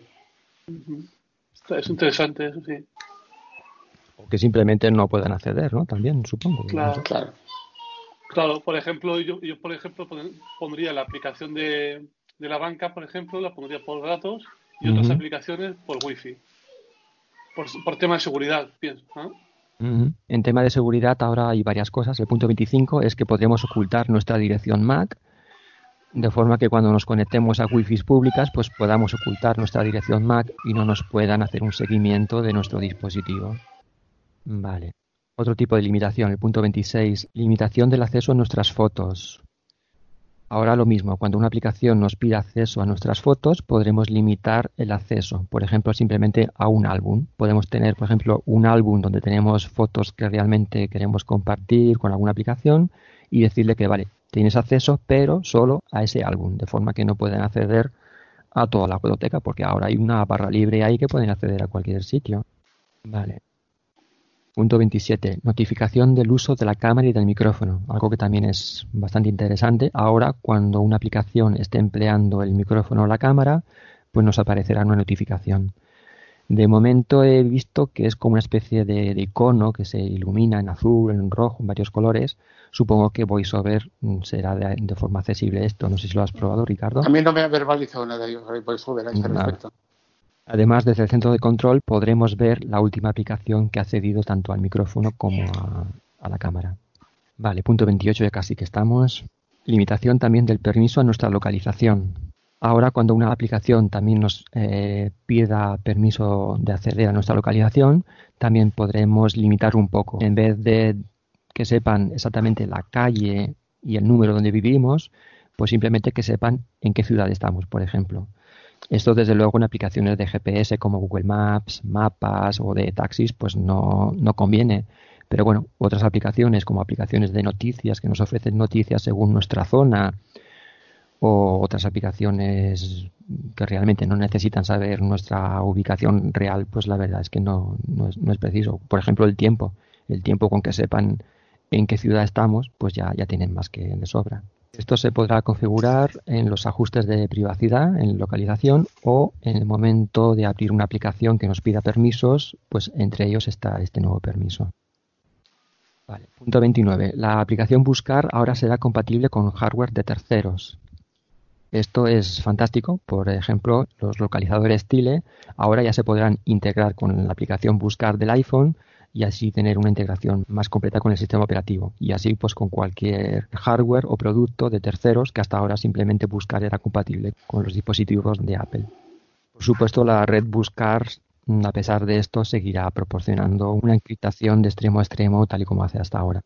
Y bueno, el último punto, eh, la compatibilidad, ya lo he hablado antes, la compatibilidad iOS 14 sean de los iPhone que actualmente tienen funcionando iOS 13 pues podrán también instalar iOS 14, es decir, el 6S, el SE de primera generación y de ahí hacia arriba, y por supuesto incluyendo el SE de segunda generación que ha salido hace poquito. Y ya está. No sé si Ricardo, si me he dejado algún punto que tú creas. Bueno, quiero comentar algunas cositas. Primero, que en este momento la, aplicación salud y la aplicación reloj están absolutamente interrelacionadas a través de la pestaña sueño. Es decir, uno si quiere eh, eh, que le diga, que le, que le avise el reloj en la pestaña sueño cuándo se puede despertar o cuándo se tiene que despertar, tiene que configurarlo desde la aplicación salud. Eh, se establecen ocho horas, estándar de ocho horas para dormir, y tú en la aplicación puedes decirle a qué hora quieres dormir y a qué hora quieres despertar. Entonces en el, en el reloj simplemente puedes activar o desactivar ese despertador. O recurrir a las alarmas de siempre, decirle a Siri despiértame a tal hora y te despierta. Y eso está aparece en otra pestaña que se llama otras alarmas, el reloj.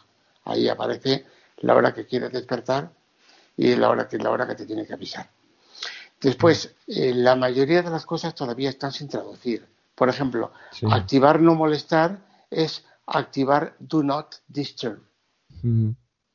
Eh, y cuando alguien te llama o llamas, te dice calling at service, porque está sin traducir también. Y mm, poco más, no puedo acordarme de, más cosas hay muchísimas novedades. Yo me he dejado, por ejemplo, algunas que a nosotros nos interesan. Por ejemplo, la cámara. He leído que incluye novedades. Por ejemplo, ahora se podrá eh, configurar también o graduar el, brillo, la exposición. Pero bueno, eso a nosotros nos da, da igual. Una de las cosas que hablaba, mm, que hablaba, me acuerdo, Xavi, eh, Xavi Siscar en una de las quedadas que hacía, es que yo escuchaba en un podcast acerca de las voces de terceros.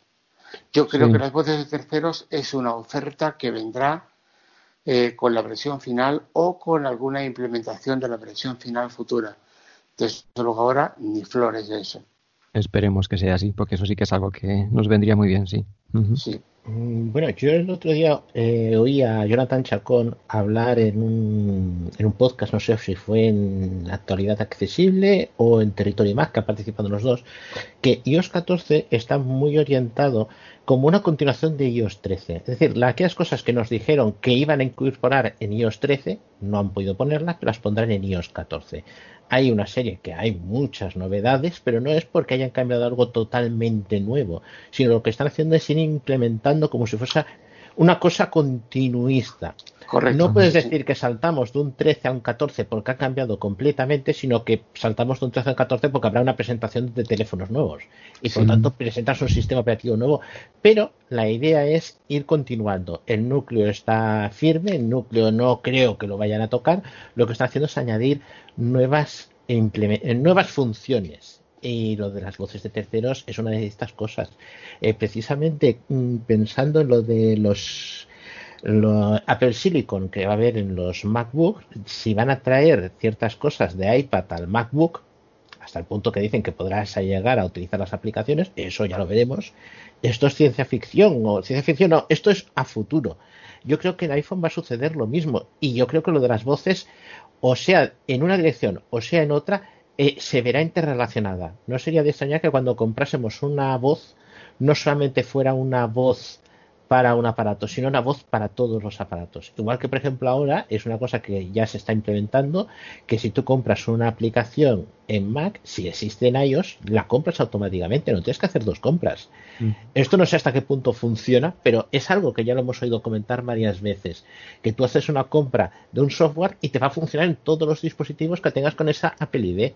Supongo que lo de las voces de terceros es algo que caerá, irá cayendo poco a poco porque lo de las voces en terceros en Mac ya hacía tiempo que está funcionando. Igual que las cosas tras, nos las estamos trasladando en un sentido de iOS a Mac ahora, también habrá alguna cosa que irá de Mac a iOS. Pero fíjate, Juan, yo creo que las voces en Mac tienen más autonomía respecto del sistema. Es decir, a Capella funciona perfectamente, pero sin embargo en iPhone no. Sí, sí. No sé hasta qué punto esa integración. Estamos diciendo se está integrando mucho, pero quieres que siguen siendo mm, dispositivos distintos. Y una muestra es cuando alguien se plantea que quiero comprarme un ordenador. ¿Qué hago? ¿Me compro un iPad con teclado o me compro un MacBook? Y dices, hombre, ellos te lo están vendiendo que si tú quieres algo portátil, un iPad con teclado te va a hacer todo lo que te hace un portátil normal. Y según a qué nivel trabajes, mm, eso no es cierto no es cierto porque hay ciertas cosas, como hemos dicho, por ejemplo, las voces.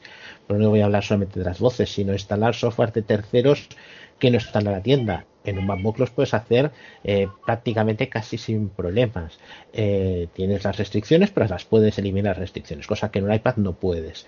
O incluso cuestiones de instalar drivers. Es más fácil en un MacBook, en MacOS, que en iPad OS. Y esa diferencia aún faltará eh, que se pueda saltar. Y eso es una de las claves para las cuales son dos mundos distintos. Yo tengo una pregunta, bueno, Adelante. un par de preguntas. ¿Se han solucionado los errores del iOS 13 en el iOS 14? O sea, ¿Cuál? me refiero mm, el de los cascos, por ejemplo, los auriculares con cable, que los conectas, pones música o te pones a escuchar un audiolibro y te salta cada minuto el, el reloj del La hora. diciéndote la hora. Ese, ese es un error que no está resuelto. Vaya, qué ilusión. O sea, qué lástima. Qué, qué- qué guay. Qué bien. Sí, a ver, la No, solución es lo siento ser tan tajante, pero es que no tengo otra cosa que decir. La, la, la solución era bajar el volumen al 50% o menos, pero bueno, mm, tampoco es ese plan, la solución. Y luego la de WhatsApp, que vas cambiando los audios automáticamente y te va diciendo opciones de información, opciones de información. ¿Esto se ha Tampoco está resuelto. No, no, no, tampoco. Qué ilusión. Bueno, pero estamos, estamos en la beta 1, por favor. Es- están Pues en ello. Ya, ya, supongo. Porque Lo que quejas pasa es que este error de los cascos, este error ya está reportado. Bueno, vamos, Sí, seguro por, por mucha gente. A mí me pidieron hasta un diagnóstico, se lo envié y todo, y es que no. Puede que, puede que en la beta 3 no funcionen ni los cascos, pero bueno, ahí estamos. Yo pienso que lo hacen para que te compren los auriculares inalámbricos y así pase. Pero solo a los de VoiceOver, porque a los que no usan VoiceOver Sí, esto no les sí, sucede. No les pasa. Quería hacer una, una consulta también sobre un error que, que a ver si se ha resuelto o qué. Bueno, yo por lo menos lo tengo en mail, eh, en mail, vamos, en el mail de mm, nativo. eh, cuando estás viendo un, un mensaje y te, y te sales de ese mensaje, te vuelve al principio de todos otra vez, en vez de dejarte en el siguiente. Sí. Eh, es muy molesto, muy incómodo revisar los mails ahora mismo. Mm. Eso está exactamente igual que antes, Merche. Tampoco se ha resuelto. Vale, A mí, a mí me ocurre que, Pero que se li- ocurre. o- o- Sí. Sí, sí, sí, vamos, nos pero ocurre, a veces, a veces sí, a veces no. A veces Sí, yo, ocurre yo eso, hago que estás, muy deprisa para la derecha para ver si no se da cuenta, pero a mí a veces, a mí a veces sí que se me pone en el siguiente mm, correo y perfecto, y otras veces no, se me va arriba del todo, sí. Al eliminar o al lugar, sobre todo, sí. Vale, pues genial.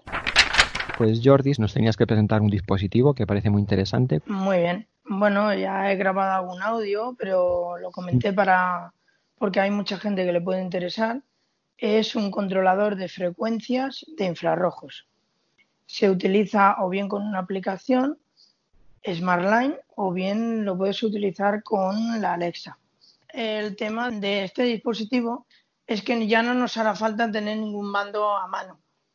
Podremos simplemente sincronizando estos mandos en la aplicación SmartLine, eh, controlaremos con la voz y con Alexa o con Google Home, también sirve, controlaremos la televisión.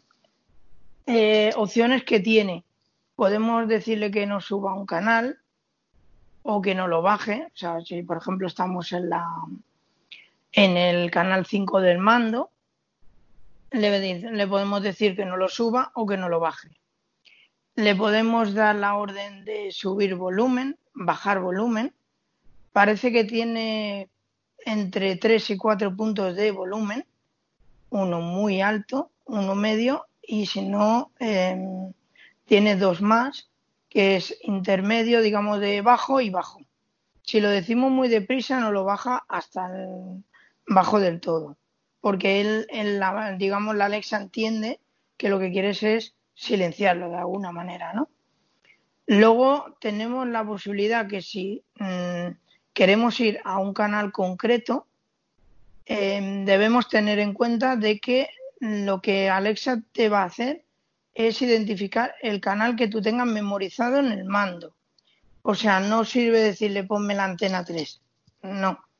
Habrá que decirle, Alexa, cámbiame canal 3, por ejemplo, que yo lo tengo en, la, en el número 3. Y entonces de esta forma te busca el canal que tú tengas sincronizado en el mando. Y luego, pues eso, al poderlo puedes apagar, puedes apagar la televisión. Y luego yo principalmente me lo compré porque con el Voice Dream Scanner no me permite leer la pantalla del mando del aire acondicionado. No me la lee. Entonces, con el controlador este, puedo controlar la temperatura del aire acondicionado. Y si tuviéramos un termostato de calefacción que fuera compatible con Alexa o con un mando a distancia, también lo podríamos controlar desde, desde este aparato. He probado en casa de mis padres con dos LG y una Oki y no da incompatibilidad. O sea, te detecta como mm, em, LG1, LG2, como televisores independientes uno de otro. Porque, em, por ejemplo, con el mando del, de la que tenemos, digamos, en el comedor, podemos encender la televisión de la habitación, que es LG también. Pues con este dispositivo no pasa eso. Si le dices encender televisión, tienes que darle la opción de la televisión que tú quieres encender. Entonces, de esa manera, controlas una o la otra. Eh, no he probado opciones como, por ejemplo, grabar, eh, subir brillo o bajar, porque como no lo veo, tampoco sé si me lo hace o no. Y esta televisión, como no es inteligente, tampoco le puedo pedir que me ponga, por ejemplo, Netflix, ¿no? También te controla mandos a distancia de equipos de música viejos, porque van por infrarrojos. Y bueno, básicamente te soporta cualquier tipo de mando excepto el de las persianas electrónicas, porque me dijeron que van por una frecuencia diferente. Entonces ahí ya sí que había que controlarlo con el interruptor mm, compatible con Alexa y con Alexa. Pero en este caso mm, eso no te lo soporta. Pero funciona incluso con el mando a distancia de los garajes. He probado con el mando a distancia de mi padre, que tiene tres botones, y también funciona. ¿Y el de los semáforos? El de los semáforos de que tenemos nosotros no. no por un motivo, porque te pide la aplicación que pulses tres teclas. Ah, ya, sí, sí. una pregunta, Jordi. Bueno, tengo dos preguntas. Una la has respondido casi, casi. Y si quieres me la puedes confirmar. Dices que funciona con bandos a distancia de aires acondicionados de los que llevan, de los que decimos que se manejan automáticos. ¿Verdad que sí? Sí. Sí, eh, una cuestión, ¿te permite subir, bajar la temperatura? Más funciones como por ejemplo lo que es manejar las sombreras, la, aquello que te orienta el aire hacia arriba o hacia abajo, puedes programarlo, o solamente la temperatura y la potencia.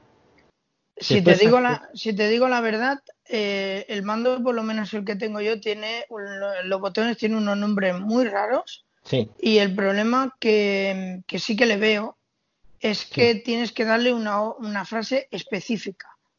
Entonces, mm, eso todavía no lo he encontrado.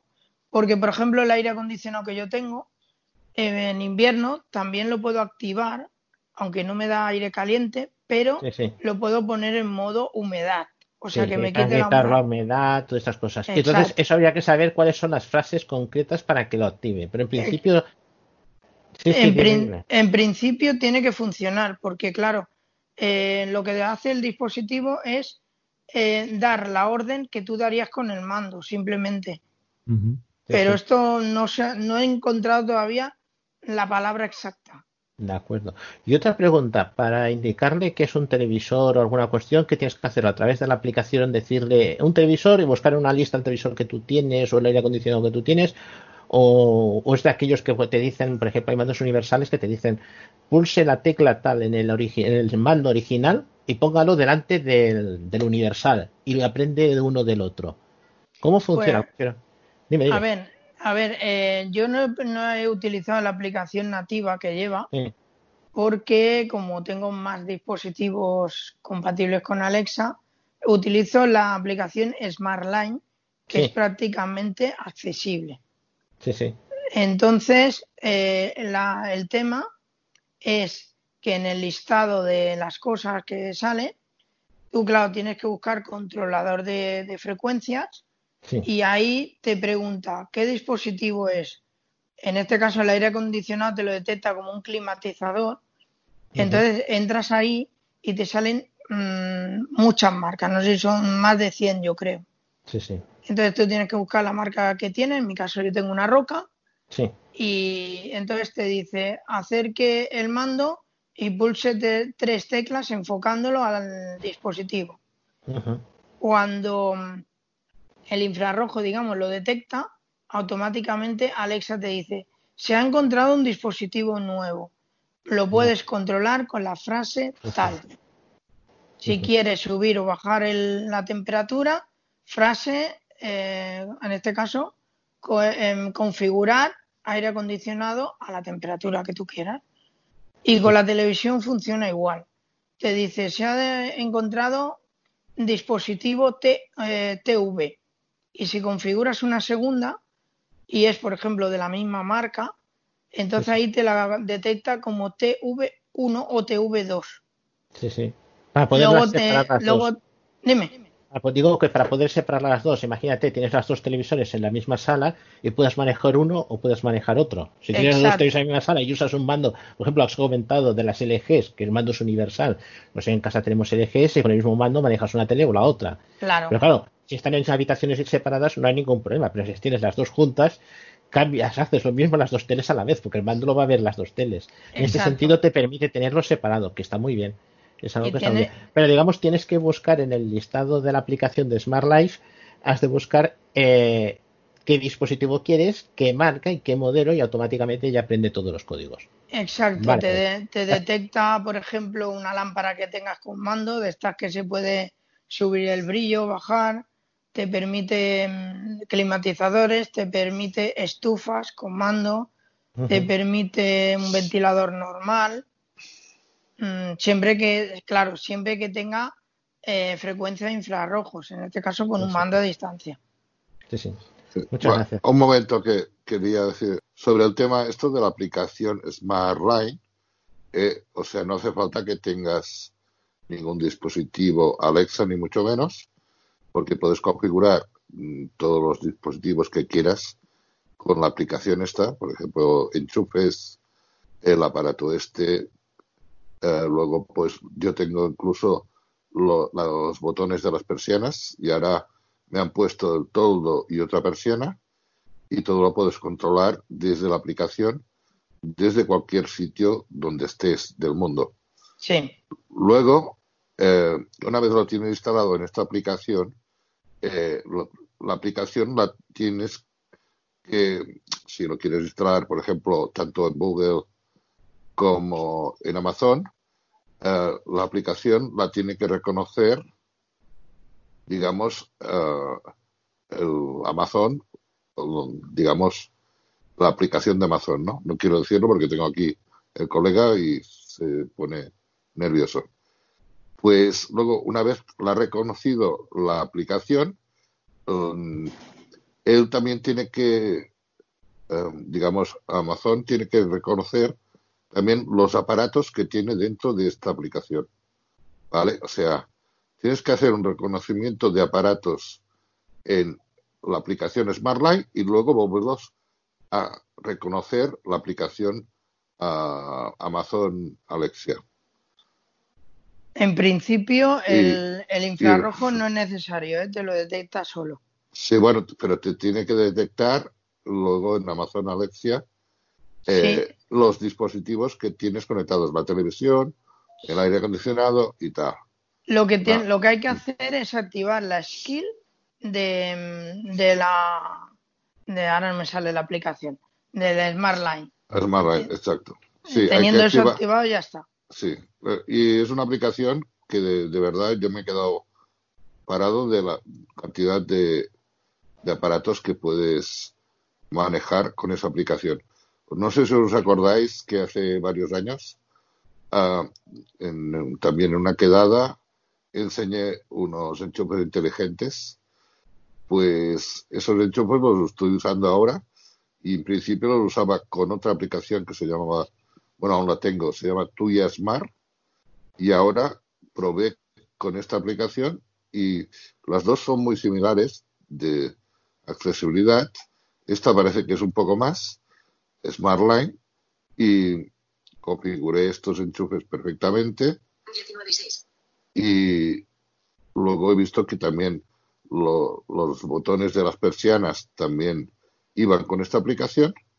Y ahora tengo los cuatro botones de cuatro persianas, bueno, dos, tres persianas y el todo, que ahora lo tengo, lo tengo que instalar, también tengo que conectarlos. Y luego pues el aparato este para poder usar la tele y el aire acondicionado, que yo de momento eh, solo me funciona con a mí, bueno, es lo que he probado, lo que decía ahora Jordi, que tienes que encontrar la palabra clave para que haga diferentes funciones, el aire acondicionado o la televisión.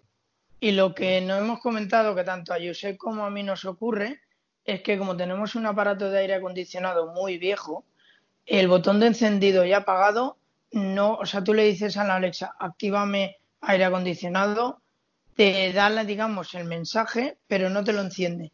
No sabemos el por qué.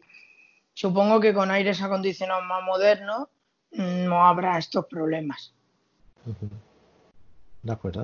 Había una persona que quería hacer una pregunta más. Sí, yo, Sí. yo, yo quiero preguntar. Pregunta, pregunta. Eh, primero, que cuántos dispositivos pueden ir aparejados a ese, a ese aparato. Luego, mm, cómo tiene que estar enfocado el aparato con respecto a los dispositivos a los que va a, pues a transmitir, ¿no? Porque a lo mejor tiene que estar como si fuera Sí. en línea recta o da lo mismo la posición. A y, ver. y es, bueno, tengo otra. Di- di- dime, Bueno, dime. di- dime esta, dime estas dos primero. Vale, pues mira, la primera mm, no te lo sé responder porque yo tengo solamente el aire acondicionado y el- la televisión. En el caso de mi casa de mis padres he probado con las tres televisiones, pero claro, no te sé decir qué cantidad. Tampoco lo pone en, la, en Amazon, tampoco lo pone. Y sobre la segunda, eh, tiene que estar en un radio de 8 metros. Ese es el pero que tiene, que tiene que estar enfocado en un punto, digamos, estratégico de la casa que va eh, cuando se compra, digamos, viene sin la conexión de, de enchufe, solo lleva el USB, pero bueno, lo puedes enchufar a una regleta que tenga USB o a la luz y colocarlo en el punto que tú quieras. No tienes que tenerlos en un sitio específico, pero siempre teniendo en cuenta esto de la frecuencia de 8 metros. Pero puede haber, puede haber paredes entre medias, ¿no? No, no, no, no. No, no, no. Tampoco. Eso es Eh, como, es como el mando a distancia. Si yo me pongo en la otra habitación y le aprieto al botón, Ujú. puede que no te encienda la televisión, ¿no? Pues A es ver, lo mismo. si, si vosotros cogéis un mando a distancia, lo- mm, por ejemplo, si te pones, hay televisores que te pones al lado y te reconoce también el mando a distancia. Pues esto pues es igual, es como si fuera sustituye al mando a distancia, pero mm, envía la señal, si tú lo pones, por ejemplo, tienes en una pared la tele y al otro lado tienes el aire acondicionado y, es- y tiene, desprende, digamos, a, supongo más o menos a, a 360 grados. Lo que pasa es que te queda el cable, el cable que está enchufado, porque lo tienes que tener enchufado, y luego pues en un sitio es tan pequeño que casi ni, ni te das cuenta porque no se ve. Es Te das como- cuenta que está por el cable. Es casi como la mitad, no- la mitad de una caja de cerillas. Sí. Es pequeñísimo. O sea que ahora tiene que estar enchufado a la corriente. Viene el cable, pero no viene enchufe. Es salida USB. Tienes que ponerle un, un enchufe para, para la pared. O lo que estaba diciendo Jordi, un, Una regleta de una regleta de estas. Exacto. Esa era mi tercera pregunta, que cómo se conectaba, porque no, Juan creo que ha dicho de, de los semáforos, pero claro, si el aparato tiene que estar enchufado, pues tampoco nos serviría No. para la calle. ¿no? No, no, pues, no sé hasta qué punto con un power bank, con uno de estos cargadores que tenemos. Ah, que bueno. Eso podría ser, pero claro, ya empieza a ser un poco jaleo de tener que La llevarte- mochila de la autonomía. No, no, llamar. llevarte tiene- el power no, no, bank, no. el aparato de los semáforos y además el Alexa para que funcione. El- para que le el- digas a Alexa, oye, La- ¿cómo está el semáforo? Bueno, la, eso- parte puedes- negativa es que lo tienes que conectar al wifi. Ah, Sí. claro. Claro. Va por va por vía wifi, que eso no lo he comentado, pero bueno, eh, lo tienes que buscar por red wifi 2,4. Entonces, claro, lógicamente con el iPhone no va a funcionar, o creo que no funcionaría. Y para los que que tenemos dispositivos de Wi-Fi mesh, de estos que no puedes elegir en teoría la banda, ah, eso ya no se Mm. sabe si funcionaría o no. Aquí A pon- ver, en las ver. especificaciones pone que solo soporta 2,4. A ver, automáticamente, los, el otro día, porque hab- había muchas habladurías sobre que si uno tiene 2,4, que si otro 5, estos aparatos automáticamente buscan la red de 2,4. Aunque tú, una vez, un- por ejemplo, una vez has configurado la aplicación esta de Smart Line, que esta aplicación pues te pide también una red, eh, se puede configurar eh, también el Alexa ahora a 2,4 o a 5, pero automáticamente ya te busca la red de 2,4, no tienes problema. Y al configurar la aplicación, con lo que dice el Josep, al configurar la aplicación, como tú ya estás metiendo la clave de, de la wifi de la casa, cada vez que tú añades una regleta o un dispositivo como este, automáticamente al configurarlo te dice busque una red wifi 2,4 y automáticamente te sale la que tú tengas en casa. Con la, lo que con pasa es que estas, las MES estas solo tienen una sola red que, realmente tiene las dos, las dos Normalmente tiene las bandas, dos. pero Sí. no, la mía solo tiene una. Entonces él No. elige, o los dispositivos Sí. eligen a cuál se conectan de las dos bandas, o la- el pro- los propios routers estos eligen a qué banda se van a conectar los dispositivos, ¿no? Pero Pues no en- pueden pues en principio- ellos Los dispositivos en principio se a te la irá de- las dos. Normalmente, a a ver, 2,4. un momento, normalmente el, el router, el router que tienes, por ejemplo, de cualquier compañía, hoy en día tiene Sí, las dos sí. bandas, la de 2,4 y la Pero yo tengo el Google Wi-Fi, 5. tengo, tengo los aparatos estos para ampliar Sí. la señal Entonces, y, y esos no tienen esa doble. te explico un poco qué me pasó a mí también, porque tengo los amplificadores de, de Apple, los iPods y luego eh, el otro, el, ah, ¿cómo se llama? El El, Express. el- sí. Y entonces eh, yo también pensaba, digo, hostia, ¿dónde está la, la red 5G y la de 2,4? Porque también me hacía un lío. Pero me con- conectaba igual. Y luego trasteando, trasteando, descubrí que a través de, de- de- de la aplicación puedes eh, sacar que te salgan las dos redes, la de 2,4 y la de 5. Luego le puedes poner el nombre. En los Y de esto Google es- no es- se puede, me parece. Este pero bueno, de Google Mesh no tiene una aplicación. Tiene la aplicación de Google Wi-Fi, que, Sí. pero está Pues- bastante es una aplicación bastante capada, Yo- la verdad. Tiene las opciones que tiene y ya está. Yo lo de Google Mesh, no, bueno, lo he mirado mucho por internet, porque sé que hoy en día es casi lo mejor, pero que, que si no te salen las redes, automáticamente cuando tú conectas cualquier aparato, él mismo se busca la vida Claro, y imagino que sí, que se si no conecta. admite 5, pues se irá a 2,4 él solo. ¿no? Sí, Sí. Yo ya te digo, de, de hecho a mí cuando lo configuré, como lo primero que configuré fue una regleta, eh, también así por el Marline, automáticamente ya te detecta la que tú has guardado, la, la wifi digamos que tú has guardado. Entonces ya por defecto la de 5 ya no te la coge. Vale. Luego le comenté a Jaime también esta mañana de hacer una pequeña audio demo explicando un poco cómo sería hablándolo, ¿no? O sea, haciendo una explicación de, de cómo encender la televisión, cómo apagarla, cómo darle las órdenes, ¿no? Mira, ahora por ejemplo yo estoy aquí en el despacho, que está a la otra punta de la casa, y tengo una Alexa aquí en el despacho y otro en el comedor. Y, le- por ejemplo, digo, Alexa, enciende TV. Vale. Te dice, vale, y ya está. Sí, sí, no te da otra información. y ahora- y- y tiene, tengo la televisión a la otra punta de la casa, de la casa ¿no? Claro, pero porque sí. como el aparato lo tienes ahí en el comedor, Yo, yo tengo alguna pregunta. Eh, a ver, yo tuve un aparato similar a ese, creo que no es el mismo. Ha- Habéis dicho que es como una caja de como la mitad de una caja de cerillas. sí, Sí. una cajita pequeña. Eh, de forma cuadrada o rectangular. Es Cuadrada. cuadrada. Es Sí. cuadrada, vale. Entonces no es como el que yo tuve, que yo lo acabé devolviendo porque me permitía muy pocos controles. Mm, Por lo que estáis diciendo, tampoco parece que ese admita muchos controles. Así que voy a hacer preguntas concretas. Eh, ¿podéis controlar el movimiento de las láminas? De las láminas, yo De no, las lo- láminas de un, de un climatizador, de un aire acondicionado. no hemos Mm. sabido encontrar la palabra. La palabra Pero- exacta. Se llama, se refiere a, Sí. a las lumbreras. Y otra pregunta, ¿podéis activar temporizadores de desconexión?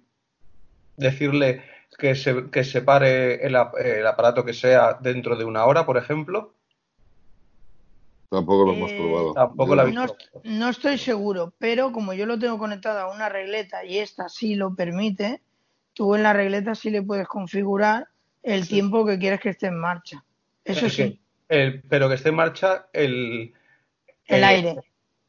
Mm. Ah, vale, Pero porque claro, yo lo porque tengo tú por tienes una regleta. conectado, porque tú tienes conectado el, el aire acondicionado a una regleta. No, el aparato, la- el controlador de Vale. El controlador apagas el controlador, ¿se apaga el aire? En, en nuestro caso no, por lo que te digo, porque el botón de encendido y apagado no, no sabemos el por qué, No lo, no lo puedes controlar. Por no nos deja, no nos aunque, deja. deja. aun- aunque tú le quites la corriente al, al mando, al controlador este, eso no significa que el aparato de aire acondicionado se vaya a apagar. No, no se apaga. No, no. No se apaga. Ahora mismo, Y- el Josep y yo lo único que podemos hacer con él Sí. y que hemos descubierto es controlar eh, la temperatura que tú quieres tener. Vale. Y lo último, en la aplicación, es que el tema de los temporizadores me interesa mucho. En la aplicación de Smart Life, mm, Hmm. ¿habéis probado hacer algo con ella? Quiero decir, la aplicación de Smart Life, por lo que a mí me han comentado, es bastante accesible. Sí. Pero, pero eh, cada aparato que tú conectes, en la parte de automatización va un poco como por, por libre. Ahí ya depende mucho del aparato que sea. Entonces, con el aparato que yo tuve, pues la automatización era, yo creo que, vamos, no podían usarla ni los que veían bien, porque las órdenes eran, bueno, todo en inglés, pero eso no importaba, porque se puede traducir, pero es que las órdenes no tenían ningún, no te- tenías por dónde cogerla. Después no había información en ningún sitio, o sea, ni en internet aparecía nada y mucho menos en las dos hojitas que venían de com- como si fuese un manual. Entonces, eh, era imposible ponerle un temporizador a- mm, con, con la aplicación Smart Life. Entonces, si habíais utilizado eso con Smart Life. Yo lo A he ver. hecho con una regleta, mm, Sí. con esta que tengo aquí concretamente, y a lo mejor Sí, le pero- ponía eh, Pero esto 100 lo que hace es quitarle corriente o no al, al controlador. No, enviar, no enviarle una orden al aire acondicionado de decir apágate a tal hora. Eso no lo Mm. puede hacer. No por lo que te digo, porque en nuestro caso, como Mm. no nos deja pagarlo, Ya, ya. No, es que el mío sí me dejaba apagarlo. O sea, yo le daba, yo le, yo le decía, Alejandra, apaga el aire acondicionado. Y lo apagaba. O sea, eso sí lo hacía bien. Las Bueno, yo, ah, yo las- pienso que depende de, de qué aparato de aire acondicionado es tengas, posible. eh, es que, posible. que permita apagarlo o Más o, encenderlo. más o menos. El mío es Sí. un aparato muy, muy nuevo. Es un aparato de, que tiene un año. claro. Podrías, podría ser que te lo permitiera. Si es que, si es que va también con, con infrarrojos. Sí, sí. Claro. va- o sea, el mando que. Lo que, lo que sí que- que te permite la aplicación de SmartLine es crear como una especie de rutina, como una configuración. ahí, ahí es lo que iba yo, que con este aparato la rutina era imposible crearla. O sea, algo tan simple como un temporizador no tenías narices porque no eras capaz de interpretar las órdenes en concreto para este aparato. Ese- Yo eso no lo he descubierto todavía, No, no. es, eh, es reciente, hace nada, cuatro días que lo tengo Vale. y lo que he descubierto hasta ahora, de, no. de toquetearlo mucho. ya te digo, con la regleta sí que me permite, de hecho tiene cuatro Sí, y sí. cada, y cada, mm, digamos, cada enchufe me permite hacerle una programación Sí. determinada.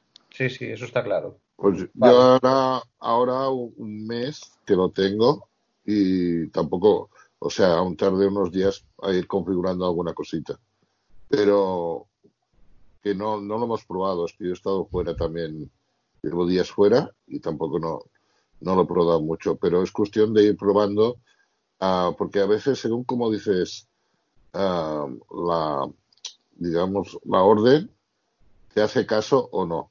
Es que las palabras, por ejemplo, quita y pon, no las entiende la Alexa.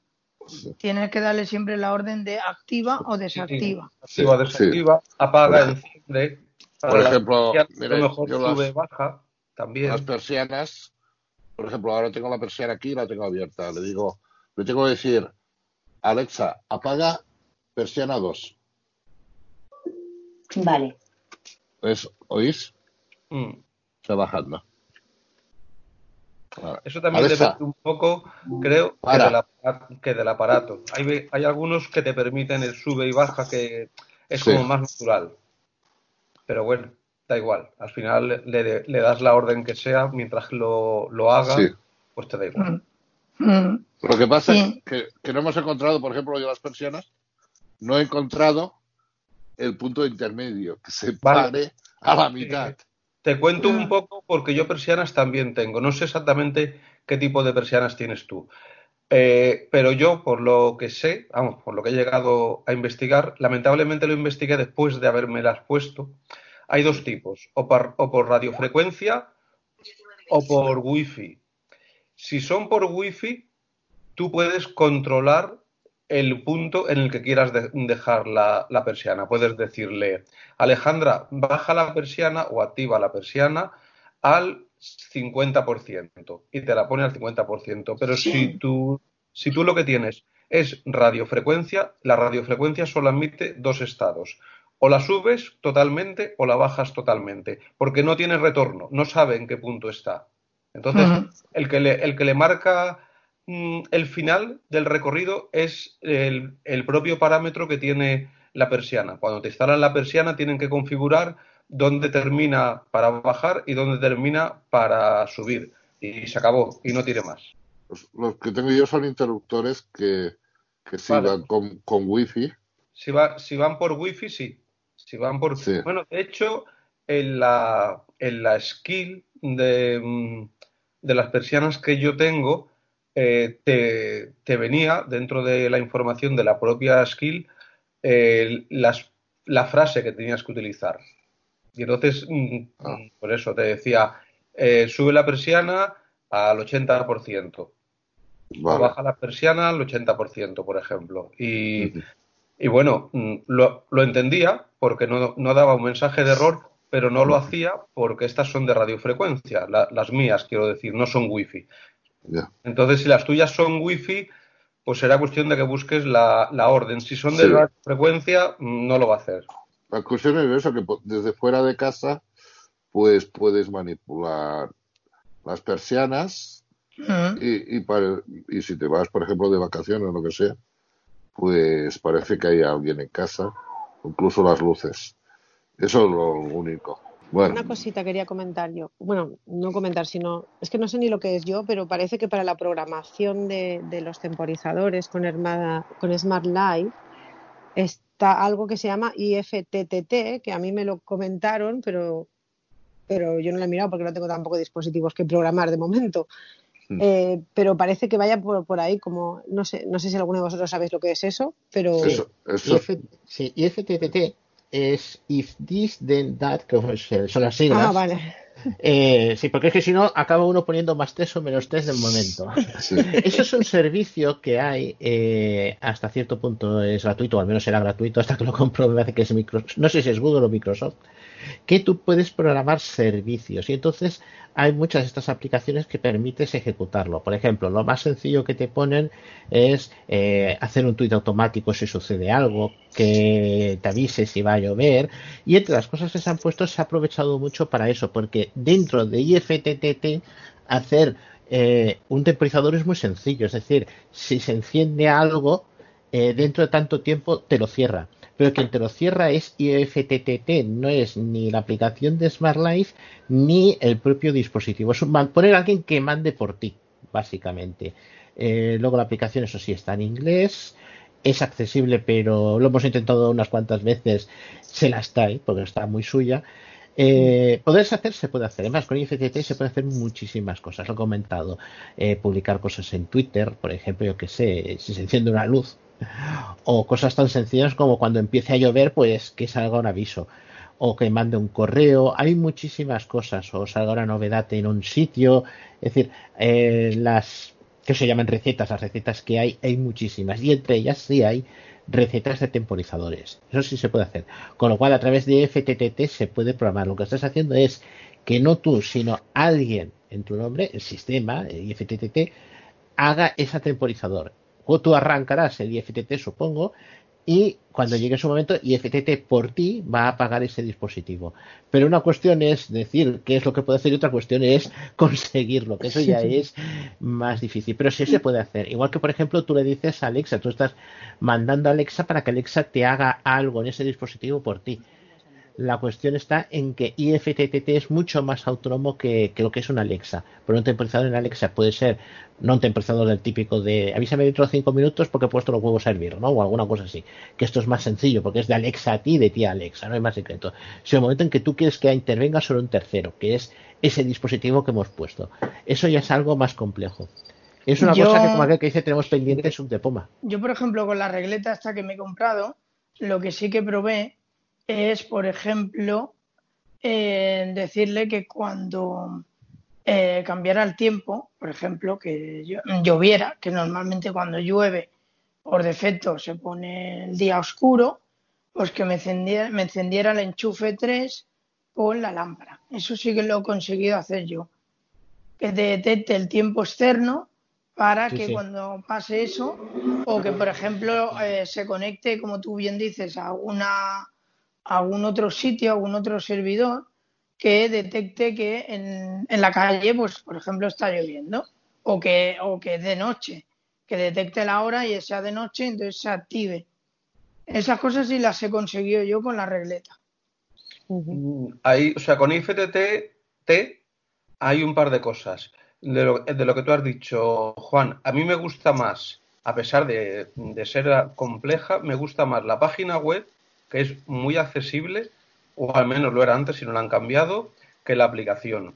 Y la limitación que tienes con IFTTT es que si el servicio o el aparato que tú tienes no tienes su modulito, por así decirlo, en IFTTT, pues no lo vas a poder hacer. Efectivamente, sí, sí, pero normalmente cuando estás manejando a través de una aplicación como es, por ejemplo, Smart Life, ya te lo dice. Eh, Smart Life, igual que te dice, eh, podemos conectar dispositivos de terceros como un Alexa o un Google Home eh, podemos conectar también IFTTT. Solamente tienes que habilitarlo y, asociarlo a tu cuenta. Que es eso. Realmente es una cosa que al menos yo le he tocado poco para lo que dicen que puede llegar a hacer. Yo lo que echo de menos de IFTTT es que el gratuito solo te admite una acción. O sea, si, eh, yo qué sé, si se ha puesto el sol, baja la persiana. Pero no puedes decirle, por ejemplo, si se ha puesto el sol, baja la persiana y enciende la luz. Eso, por ejemplo, no lo puedes hacer. O si tiene, o si se ha puesto el sol y eh, la, ventana está cerrada, baja la persiana. Eso tampoco te permite hacerlo. Solo es una condición y una acción. El gratuito. El de pago sí.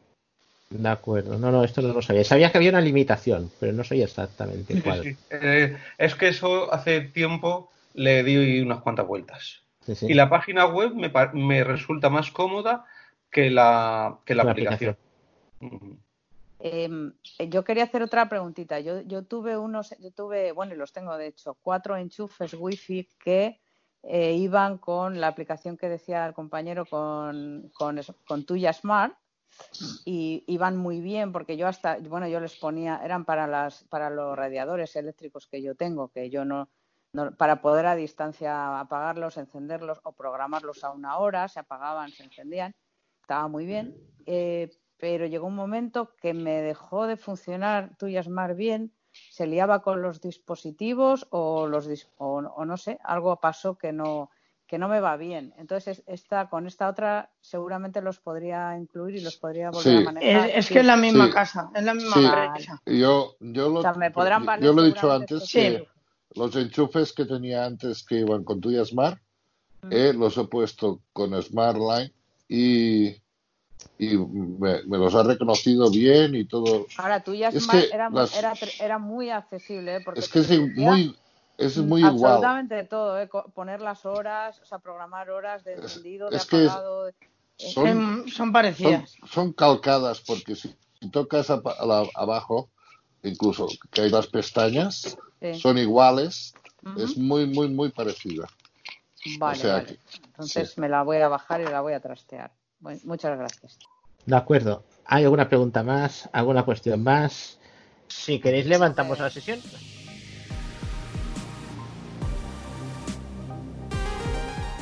Para más información visita www.sucdepoma.org. También puedes escribirnos a info.sucdepoma.org. Síguenos en Twitter, arroba sucdepoma-bajo o visita nuestra página de Facebook en facebook.com barra sucpoma.